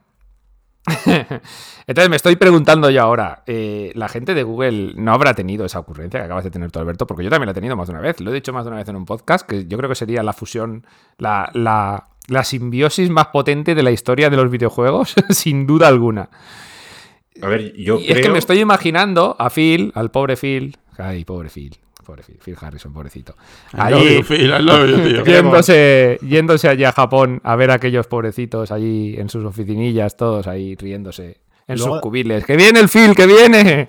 Luego, además, eh, sabéis, por ejemplo, que la Switch tiene dos o tres juegos que funcionan por streaming. El Resident Evil 7 se puede jugar en Switch a través de streaming en, Sí. en Japón. Sí, pero, Yo no sé pero una empresa de terceros, ¿eh? que lo lleva el, control va aquí en España, el control se puede jugar por streaming. Claro, Eh, o sea- si cuando lo arrancas, te pone la empresa que lo, ha- que lo, que lo lleva, vaya. Pues lo que no entiendo es lo que dices tú. O sea, ¿por qué no haces un acuerdo? Que yo creo que al final es lo que ha querido optar Google, ¿eh? Cuando dijo lo de que cerrar sus estudios y que se va a posicionar simplemente como la mejor plataforma en la que puedas eh, tener, publicar tus juegos en streaming. Yo creo que acabarán con eso. Y es lo que digo. Y Nintendo, que parece un poco la que va a ir en la retaguardia en esto del tema del streaming, pues podría firmar un acuerdo con, con Stadia y petarlo. Pero bueno, veremos. A ver, yo, yo creo que en este sentido sí que, no sé si a nivel de Nintendo, porque tienen su plataforma propia y tal, pero Ubisoft es la punta de lanza de, un servicio similar con Ubisoft Plus, que tendremos la- el sistema de suscripción, que tú pagarás el Ubisoft Plus y en Stadia, sin pagar nada más, podrás jugar a todos los juegos de Ubisoft detrás de, Ubisoft tiene que llegar, pero sí o sí, Electronic Arts, por ejemplo, que tiene su. No, no me acuerdo el nombre que tenía, el, el EA Access, creo que era, ¿no? De, exacto, que tiene. A ver, todo- de esto no se ha dicho nada, ni hay nada confirmado, ni, ni llegará, bueno, a saber. Pero no me extrañaría pues que la siguiente, así como Luna se pretende que haya unos canales de Ubisoft, tal, ¿no? De juegos, a mí no me extrañaría que, luego Electrónica se, se apuntara y que fueran cayendo más, más editoras. Bueno, yo quería hacer un, un pequeño off topic dentro del off topic. Que yo también he leído una cosa muy interesante. Eh, Epic se ha gastado en el año 2020 el presupuesto, creo que eran 400 millones de euros en exclusivos, ¿vale? Para su tienda. 400 millones de euros. Y el presupuesto para el año 2021, esto es una filtración que ha salido por un juicio que tiene contra Apple. El presupuesto para el año 2021 son 600 millones de euros. En dos años se va a gastar mil millones de euros en exclusivos temporales para su plataforma. En Aquaria. Sí, y eh, bueno, en, un, en un montón de jueguicos. Pero mil millones de euros en dos años. ¿Qué, qué- por qué digo esto? Lo digo porque yo así, lo- como lo suelto como suelto la piedra y escondo la mano. Si tú te vas con mil millones de euros a Nintendo y le dices, oye, vamos a hacer algo, Quillo, vamos a hacer algo. No digo yo que se rían en tu cara, ¿no? Pero bueno, esto lo dejo ahí. Vamos a dejar el temilla va del off topic. Vámonos al buzón del estadio oyente, que si no se nos va hoy el podcast a tres horas. El buzón del estadio oyente. Bueno, esta semanita en el buzón del estadio oyente, esta semanita, bueno, el- la pregunta viene de hace 15 días, que la hicimos hace dos semanas, eh, y, y bueno, vamos a ver qué respuestas tuvimos a la pregunta, que por cierto, ahora mismo ni me acuerdo, eh, mira si mi mente es así de obtusa. Bueno, la pregunta que hicimos ya me ha venido a la mente. Era que, si esperabais la actualización 2.0 de Stadia, bueno, la supuesta actualización 2.0 de Stadia, y qué es lo que esperabais de esta actualización. Bueno. Esta semana hemos recibido tres correillos de texto y un mensaje de audio, así que vamos a empezar por los textos y dejamos el audio para después. El primero de todos, Sergio Pereira, nos dice, yo sí que espero una actualización 2.0. Lo que yo espero de la actualización es poder jugar a juegos de última generación con una calidad gráfica similar a las últimas consolas. Pues sí, la verdad. Aunque con la calidad que ya estamos disfrutando a día de hoy estoy más que satisfecho. También, buen apunte. Pero lo que realmente creo es que si hay actualización, igual va más enfocada hacia el tema de que no haya saturación en el caso de aumento exponencial de clientes con ofertas como la de Resident Evil 8. Pues sí, esto más que una actualización sería un crecimiento ¿no? en, el, en el número de servidores. No sé si estáis de acuerdo con la opinión de Sergio. Bueno, yo creo que la actualización de si hay una 2.0, yo creo que va a ser más a nivel tecnológico, no que no de capacidad de, de, acogida de usuarios, ¿no? Mm, De no ser claro que, que a nivel interno la arquitectura de Stadia, pues eh, en una Blade de, de X teraflops pueda ejecutar varias sesiones a la vez, que tampoco me extrañaría, ¿eh? Eh, de juegos más pequeños, por decirlo de alguna forma. Pero bueno, en cualquier caso, mm, lo normal sería pensar eso, ¿no? Más teraflops, por resumirlo de alguna forma. Sí, más A calidad ver, yo- gráfica. más- Yo es lo que comenté. Al final en la presentación de Stadia, una cosa que impactó mucho es que mostraron la, la diferencia de potencia entre una Play 4, una One X y Stadia, ¿no? Y te decían, la Play 4 tiene 4,2 teraflops, la Xbox One X 6, la nu- lo nuestro tiene 10,7, una única instancia, ¿no? Una Blade. Eh, con lo cual, si sumas la potencia de las dos consolas más potentes ahora mismo en el mercado, ni siquiera llega a una potencia Stadia. Esto ahora ha cambiado, lógicamente, con el tema de Play 5. Entonces, yo creo que sea el año que viene o este año o cuando sea, deberían intentar dar un impulso eh, mejorando el hardware para poder ponerse mínimo a la altura, aunque yo espero que realmente sea más potente. Más que nada para eso, para poder tener cosas como lo que tiene la nueva generación, como pues el ray tracing y sobre todo que si llegan versiones de PC no te tenga que llegar la versión old gen y cosas así, ¿no? Vamos, yo creo que es la clave. O sea, que la gente pueda decir, voy a jugar con la misma calidad mínimo que con la next gen, pero sin pagar una consola next gen, que es lo que se podía decir hasta hace un año. O sea, por decirlo con una palabra que no es mía, ¡potencia! bueno, ya sabéis de quién hablo. Vale, vamos a continuar con el segundo mensajito que nos deja Ser Arthur, el caballero de Ghost and Goblins. Nos viene a dejar un mensaje.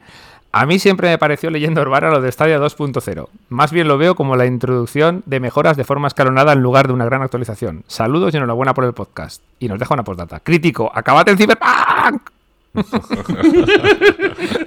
Gracias. Gracias, Ser Arthur. Pues sí, es muy probable que lo acabemos viendo de esa forma que tú lo enfocas, de pequeñas mejoras de forma escalonada, más que una actualización de de repente, ¡hostia, Ray Tracing! No, seguramente va a ser poquito a poco, poquito a poco iremos viendo cosillas como hasta ahora, ¿no? Yo creo que no, de verdad, ¿eh? Porque, eh, por ejemplo, a Tú- Xcloud tú- le pasa lo mismo. Ahora, Tú ves si el no pepinazo, ¿no? equivoco- ¿El qué? Que tú ves el pepinazo, estás esperando No, levantarte un día y no, decir, ¡hostia, en un Cyberpunk! Pero un poco a nivel de lógica, es decir, si tú vas a hacer mejoras en el servidor, lo que vas a hacer es cambiar el hardware que hay en el servidor. Vas a cambiar las gráficas, vas a cambiar la placa y demás. Entonces, eh, pues es como cuando te compras un una nueva tarjeta gráfica para el ordenador, el salto lo ves de golpe. Eh, igual que Microsoft eh, se supone que está cambiando sus servidores de Xcloud por Xbox One X, no, perdón, Series X, que ahora no creo que funcionaban con la One, si no me equivoco, la- con la Sí, One X o sí, con lo sí. que fuese. One X, Es One un X. salto de un día para otro. O sea, en el momento en el que tengan eso. Otra cosa es que igual sí que es verdad que se pueda empezar a aprovechar, eh, pues yo que sé, que vayan metiendo más funciones como todas las que hemos comentado antes que le faltan, que sí que el streaming desde el Chromecast, que sí el streaming a 4K, que eso pueda llegar más tarde. Pero a nivel de potencia bruta, el cambio es del- de la noche a la mañana, en el momento en el que cambies los servidores, básicamente. No, no puedes ir añadiendo componentes poquito a poco, digo yo, vamos. Sí, bueno, esto como. Ya, ya lo hablamos todo en el otro podcast, perdona, Felipe. Que, que- también puede ser gradual. O sea, pueden dejar los viejos para muchísimos juegos que no les hace falta la potencia de los nuevos. Y, y bueno, esto. Ojalá lo veamos pronto. Sea lo que sea. y Felipe. No, nada, que yo estaba con Alberto. Yo creo que llegará un momento que veremos un, un cambio en, en el hardware y a nivel masivo. eh, más que nada también para optimizar también el, el consumo energético también, aparte de la potencia, obviamente, que, que tenemos, es- esperamos ver de más, ¿no? Pero bueno, coincidía, en esto coincido plenamente con Alberto también. Vamos a pasar al último mensaje de texto, va. Pedro Lisaso nos dice, buenos días. Pues buenos días, Pedro. En mi caso particular, como veo que es el de la mayoría, tengo poco tiempo para jugar y puntualiza, aunque seguro que mi mujer no opina lo mismo. Anda, que más, más de uno. Y me encantaría tener la posibilidad de hacer snapshots de los juegos cuando deje de jugar, para que cuando los retome sean al mismo punto. Hostia, pues no mala idea esto. Para mí es la mejor ventaja de la Switch, que aunque no es exactamente lo mismo, permite suspender y retomo en el mismo punto, sin tener que hacer la carga inicial del juego, en algunos casos tener que volver a jugar algunos tramos. Bueno, esto en Stadia ya sabemos que, como son tan buenos ellos con el ahorro de servidores en funcionamiento, cuando llevas 15 minutos sin tocar el mando, te tiras de la sesión y a tu casa te vas. Sí, no, no, es- esto Eso- es eso- totalmente... razón. Eso esto es es inviable. ¿eh? Además es algo que es una de las virtudes de la Series X. La, la Play 5 no lo hace exactamente, el tema lo de, lo de mantenerte varios juegos corriendo al mismo tiempo. Lo que pasa es que cargan tan rápido que tampoco molesta mucho, pero sí que es verdad que, que tienes un poco que ir desde el menú y demás. Pero yo la Play 4, yo jamás la he apagado. Yo siempre la mantengo en suspensión porque es tan cómodo lo de darle al botoncito y ya estás, dire- sobre todo en el Pro, que tarda en cargar, que si la intro, que si los menús, que no sé qué, y ya estoy siempre donde quiero. Eh, y estoy de acuerdo, que estaría guay, pero el problema es que aquí, pues eso, atacas contra mantener aquí lo- los servidores. Bueno, lo que ha dicho él, no, que es, es, muy bueno, ¿no? Que es lo de la captura de pantalla, igual que tú le puedes compartir una captura de pantalla a alguien y, arrancas desde ahí. te, pues te haces un auto state share a ti mismo. Sí, sí. Sí, sí, eso es. No, no, es buena Sí que es verdad que rompe algunos juegos, ¿eh? Porque, por ejemplo, aunque es. Eh, a mí me molesta, ahora que estoy con el Jedi Fallen Order, no sé si lo he dicho ya, pero estoy con el Jedi Fallen Order. Eh, un poco.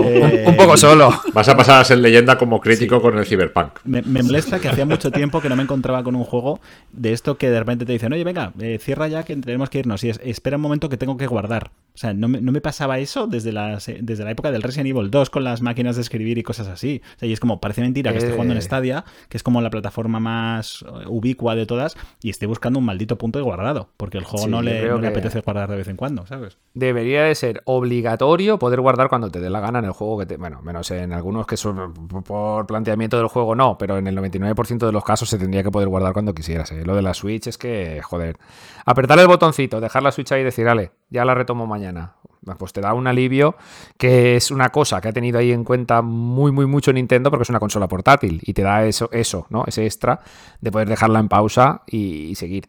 Eh, como comenta Alberto, esto es imposible que pase en Stadia, ¿vale? Lo del auto stager no sé cómo se podría gestionar, pero lo de dejar un servidor en marcha en un punto concreto, pues no, porque es como cuando dejas tu consola o tu PC, está funcionando a full, vaya, está, tirando a tope para mantener el juego en ese punto, tanto de almacenamiento como de potencia gráfica y de procesador. O sea, no.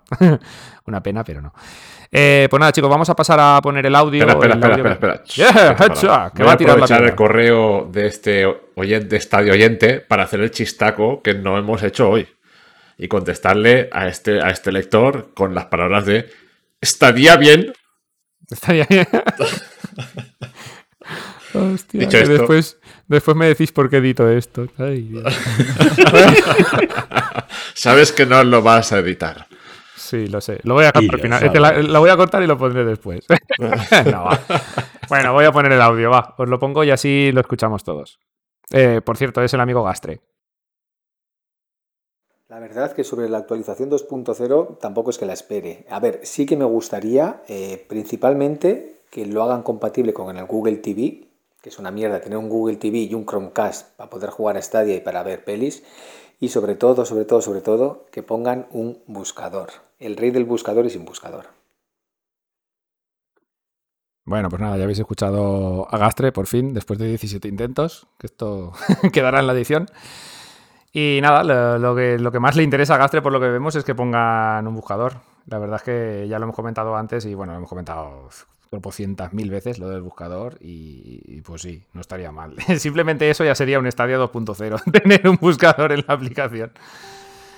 ¿Y qué razón tiene? Es que no tiene ningún sentido. Puede ser que a lo mejor la estrategia de Google, como comentábamos antes, sea que te tengas que recorrer su, todo su catálogo para ver también si te interesa algo o, no. Es estrategia sueca. No sé exactamente por qué, pero no tiene sentido porque podrían ponerlo perfectamente. Vamos, pero vamos, es que son Google leches. Claro, es que buscar el juego en Stadia ya es un juego en sí. Tenía que poner logros por buscar un juego. En vez del buscaminas, menos de tres segundos. En vez del buscaminas de Windows, el busca juegos. que por cierto, otra cosa que podrían tener que no tienen es el, que puedas regalar juegos. Que joder, nada hay mejor que para extender Stadia que yo le pueda decir a alguien, mira, te he regalado el Cyberpunk en Stadia, listo, solo conéctate y así sí que llegaría gente a Stadia y no tener que andar con te he metido saldo de Google Play, que entonces eh, la otra persona lo que va a hacer es no te preocupes que ya me lo gasto en Google Play y no me voy a Stadia a gastármelo, porque así no le cambias la gente la mentalidad, ¿no? ¿Sabes? Hostia. Sí, eso, pues eso tampoco creo, creo que sea muy difícil de implementar, la verdad. Poder comprar tú un juego para regalárselo a quien quieras, como se puede hacer en creo que casi cualquier tienda digital de hoy en día, ¿no?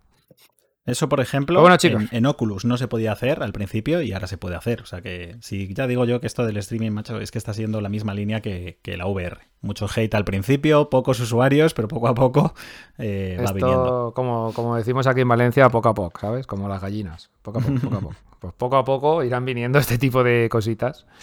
Y al final tendremos una plataforma, mm, iba a decir decente, pero yo creo que decente ya la tenemos, ¿no? Tendríamos, tendremos una plataforma más, más como debería de haber sido. Eh, a ver, recordar el, buzón del estadio oyente para la pregunta de esta semana, que la voy a hacer ahora y va a ir muy a colación con el tema del meollo de esta semana, vaya, básicamente. El buzón es estadiahoyradio.gmail.com Estadia Hoy Radio, todo junto, arroba gmail.com. Podéis enviar vuestros textos o vuestros audios, por favor, que no excedan de unos 30 segundos. Y la pregunta de esta semana no es otra de qué es lo que más odiáis o menos os gusta de, de Stadia. Ya que lo hemos, le hemos puesto un poquito a caldo hoy, pues a ver qué, qué tenéis vosotros. ¿Qué tenéis vosotros que decir al respecto? Y nada, chicos, vamos a ir cerrando ya el podcast de esta semana, que se nos ha ido no sé a cuánto, pero seguramente a dos horas y media. O sea que más de uno dirá, ¡ay, yo no lo escucho! y, y, para los que os gustan los podcasts largos, pues espero que lo disfrutéis eh, a tope. Pues nada, chicos, a ver si. No, no, no voy a prometer nada. A ver si nada. La semana que viene ya iremos viendo qué podcast tenemos. Felipe, nos vemos, eh, las, nos oímos y, y, hablamos la semana que viene y nos vamos viendo por el WhatsApp y todo esto. Muy bien, perfecto, Víctor. Venga, tío. Bueno, Javier, a ver esta semana con qué nos deleitas por YouTube. Pues nada, ya, ya, ya, ya, os, ya os lo pondré por ahí, ya veréis, ya veréis, ya veréis. Así que nada, un placer, chicos, estar aquí con vosotros. Muy bien, muy bien. Estuvo guapo el videoanálisis, ¿eh? Del Resident Evil, por cierto. Que, no, que no he dicho Residencia nada. maligna. Sí, sí, sí. bueno, esta coña ya la explicaremos en su momento, ¿eh? Que más de uno me ha dicho, no, no, que no tiene, esto está mal traducido. Digo, no, si es que es así, es así, está mal traducido a posta. bueno, Alberto, eh, nos vemos cuando vengas. Pues eso es, un placer como siempre, supongo que, en dos semanitas y mientras pues seguiré jugando, no lo he dicho, estoy jugando al Jedi Fallen Order, lo recomiendo. Y, estoy jugando también en Play 4 al It Takes Two, que, es una pasada, que sé que Crítico lo comentó también en el, en el otro episodio y, ojalá que llegues a un juego así a día también, porque además es muy propio. Pero, pero nada, y supongo que después del Jedi pues igual le doy al Resident Evil a ver si me da tiempo a llegar antes del, de que salga el 8. Sí, hombre, sí, que es un juego cortito y muy apañado. El 7, cuando acabes con el Jedi. Es que el Jedi es larguito, ¿eh? Mira, el Jedi lo iba a decir, porque pensaba que íbamos a poder comentar a que estamos jugando cada uno. Yo estoy jugando al Jedi Fallen Order, no sé si lo he dicho, pero. no, pero acabo de superar las 15 horas de juego y, justo llevo ya un par de horitas que he dicho, ya está, ya ha llegado el momento en el que hay cosas del juego que me sobran. O sea, y se cumple mi teoría personal, al menos para mí, desde mi punto de vista, que nunca me pasa un juego de más de 15 horas que no tenga relleno. Y creo que en este ya se lo he visto un poco. Eh, y, y, se podría haber acabado en 15 horas y habría estado bien. Y creo que me deben quedar unas 5 más. Tú me comentaste que como Metroidvania estaba guapo. Yo como Metroidvania, bueno, como juego con backtracking, te digo que es una chusta, ¿eh? Ya te lo dije y lo vuelvo a decir. Si el backtracking estuviera guapo, como para coger poderes y cosas en vez de objetos inútiles, entonces esas 15 horas se irían a más horas, guay, pero no. Ahí no. te doy la razón. Yo lo que pasa es que en este juego el backtracking no lo entiendo tanto como para conseguir cosas mejores, sino para que la vuelta del escenario sea por un sitio diferente y no sea simplemente recorrer otra vez el mismo escenario, ¿no? Que, eso, que es un poco eso. Pero bueno, que, que, nos estamos yendo con la expedida, pero yo al menos sí que recomiendo que al menos para mí es el mejor juego de Star Wars que, que se ha hecho, o al menos en muchos años. Venga, ya te lo rebato por el Telegram. bueno, Iñaki, nos vamos, nos vamos escuchando por ahí. A ver si, si te pillamos en un sitio que no sea en el curro, macho. La próxima. Y que se me escuche un poco mejor y que pueda dar un poco más de chance, porque, joder, solo se les ocurren a estos claro, hacer pruebas de sonido un domingo por la tarde. es que no es tu tía. Hostia, no había mejor momento o peor para hacer las pruebas de sonido. ¿Os habéis dado cuenta de que Iñaki tiene detrás un cartel que ponía 400 días sin un accidente y ahora pone cero otra vez? Hostia, Oye, por cierto, sí, sí, solo, sí. solo, una cosa. Menos mal que el, ni las noticias tenían chicha, ni el meollo tampoco tenía mucha chicha, ¿eh? La duración. ya te digo. Pues ya ves, macho, yo cuando llevábamos casi una hora y algo en las noticias digo, mierda, mierda, que se nos va de las manos. bueno, gente, a ver si la semana que viene lo hacemos un poquito más comedido. Ya dijimos en su momento que no nos gustaría pasar de dos horas, pero esto es lo que pasa cuando nos ponemos aquí a, a de charreta. Así que nos escuchamos la semana que viene. Hasta luego. Stadia Radio, el podcast que hacemos desde stadiahoy.com, tu web de noticias, análisis y todo lo relacionado con Stadia, la plataforma de streaming de juegos de Google.